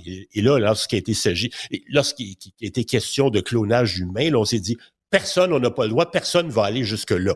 Euh, et, et, et je pense qu'on devrait collectivement suivre le modèle, la réflexion autour du génome qu'on a suivi hmm. et d'appliquer un peu la même chose en termes d'intelligence artificielle globalement à travers le monde. Et c'est tellement en gros, Benoît, cette place-là dans l'actualité qu'il y a dix ans, pas l'intelligence artificielle, mais la technologie, quand tu prends les priorités, les thèmes dans l'actualité dont on parle le plus, la technologie arrive, arrivait à ce moment-là au douzième rang. Et cette année, la technologie elle, se classe au sixième rang des thèmes les plus populaires dans l'actualité devant la culture, devant l'économie, devant l'environnement, la santé, les aînés, la pauvreté, puis j'en passe. Ah, finalement, l'éco-anxiété qu'on connaît depuis de nombreuses années, probablement la prochaine anxiété populaire qu'on va connaître, ça va être l'IA-anxiété, je suis à peu près sûr, parce que ça occupe tellement de place et on sait tellement pas ce qui nous attend, ce qui va nous frapper, qu'au fur et à mesure qu'on va le découvrir, il va y hmm. avoir de plus en plus de gens qui vont être inquiets Et malgré les avertissements, malgré les demandes de moratoire, il n'y a rien qui a été fait et je pense qu'on va être inquiet et avec raison. Très bien. Euh, Jean-François Dumont, merci. À la semaine prochaine. Salut. Bonne semaine. Bye. Pendant que votre attention est centrée sur vos urgences du matin, vos réunions d'affaires du midi, votre retour à la maison ou votre emploi du soir, celle de Desjardins Entreprises est centrée sur plus de 400 000 entreprises à toute heure du jour. Grâce à notre connaissance des secteurs d'activité et à notre accompagnement spécialisé, nous aidons les entrepreneurs à relever chaque défi pour qu'ils puissent rester centrés sur ce qui compte, le développement de leur entreprise. Du Trisac. Peu importe la manière qu'il choisit de s'exprimer, ses opinions sont toujours aussi saisissantes. Sex audio avec Anaïs Gertin-Lacroix. Anaïs, bonjour. Allô, Benoît. Alors, euh, tu veux savoir pourquoi, pourquoi, pourquoi, pourquoi quoi? Pourquoi quoi, Benoît, dis-le? pourquoi euh, hurle-t-on à la lune lors de l'orgasme? Hurle-t-on à la lune? Hey, le, le, terme, là, le vrai terme, je l'avais, je l'avais entendu celui-là, c'est la vocalisation copulatoire. Okay? Oh, Donc, c'est joli. le terme lorsque l'on ben oui, c'est joli, hein, lorsque l'on fait du bruit pendant euh, nos débats sexuels. Et il y a plusieurs raisons. Et ce qui revient à plusieurs reprises, Benoît, c'est pour euh, encourager et Parce que plusieurs personnes se demandaient, et il y a des psychologues qui ont répondu, entre autres, et des sexologues, de est-ce que c'est plus physique, est-ce que c'est plus euh, psychologique? Et c'est règle générale psychologique. Donc, le but, c'est d'encourager et de stimuler. On veut rassurer notre partenaire. Certains disent, là, il y a le côté euh, physique à tout ça, que ça vient euh, in- euh, euh, intensifier, je te dirais, la jouissance en faisant du bruit. Il y a souvent une réaction. Si un cri, l'autre va avoir envie de répondre. Et où il y en a également qui disent, euh, j'ai de la difficulté à respirer lorsque euh, je suis vraiment dans des débats sexuels. Donc, d'ouvrir la bouche et de lâcher quelques cris, c'est une belle façon de respirer. Donc, la pornographie est là, Benoît, mais c'est vraiment loin en bas là, de la liste parce que souvent, certains, euh, puis on s'en était déjà parlé, on va tenter de reproduire, je te dirais, ce que l'on voit euh, dans, Mm. les, euh, dans la pornographie. Donc, oui, il y en a, mais ce n'est pas ce qu'on retrouve en tête de liste. Et là, il y a, des, il y a, il y a une limite. OK, on parlait hier, là, justement, de... C'est quoi le terme qu'on utilisait toujours? Pas les règles. Avec... euh, Qu'est-ce qu'on dit, Benoît? À, Ben, pro- moi? à propos de? Mais sur quoi? Dans notre... c'est pas clair. OK, c'est pas grave. Là, je vais le temps passer puis je vais aller plus loin. Donc, euh, on oublie ce moment de radio. OK?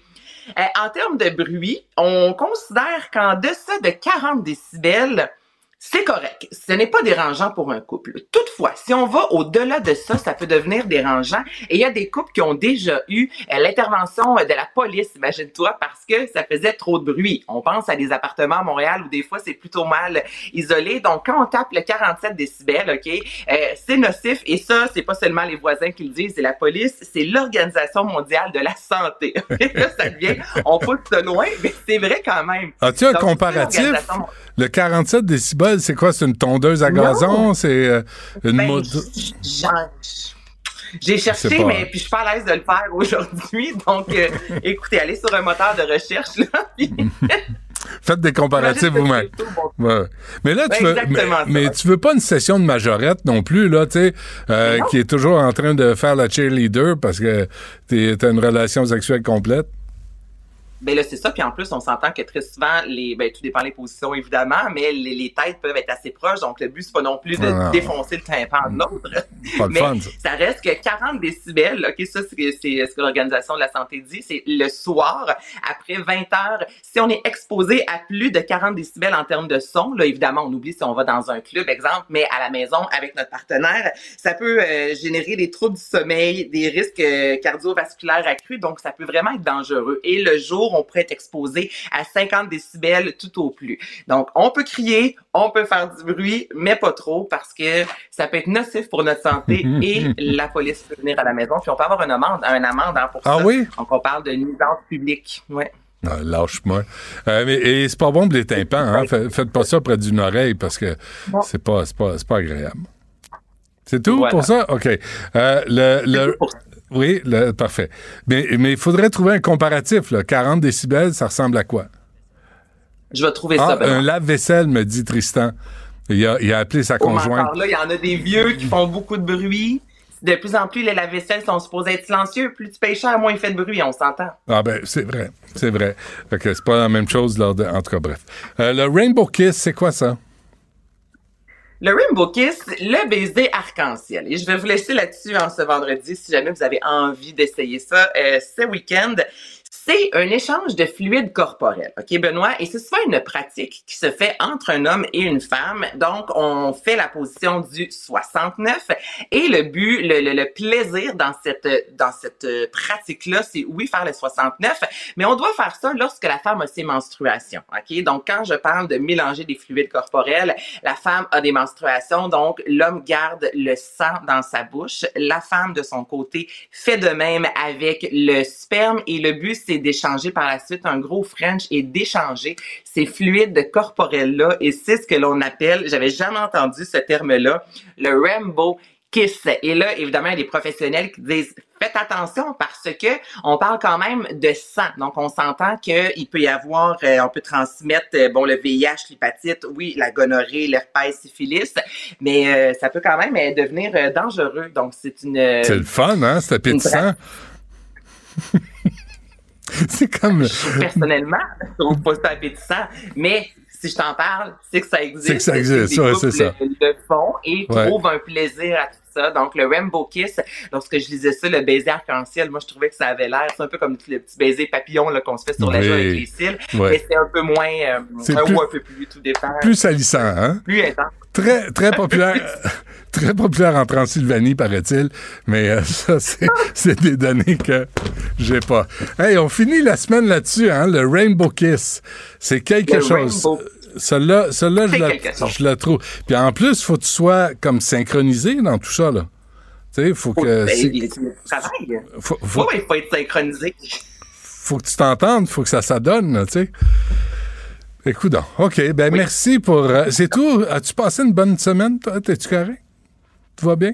Moi, je vais très bien. Bon, parfait. Absolument. Tu sais que je suis toujours inquiet, hein?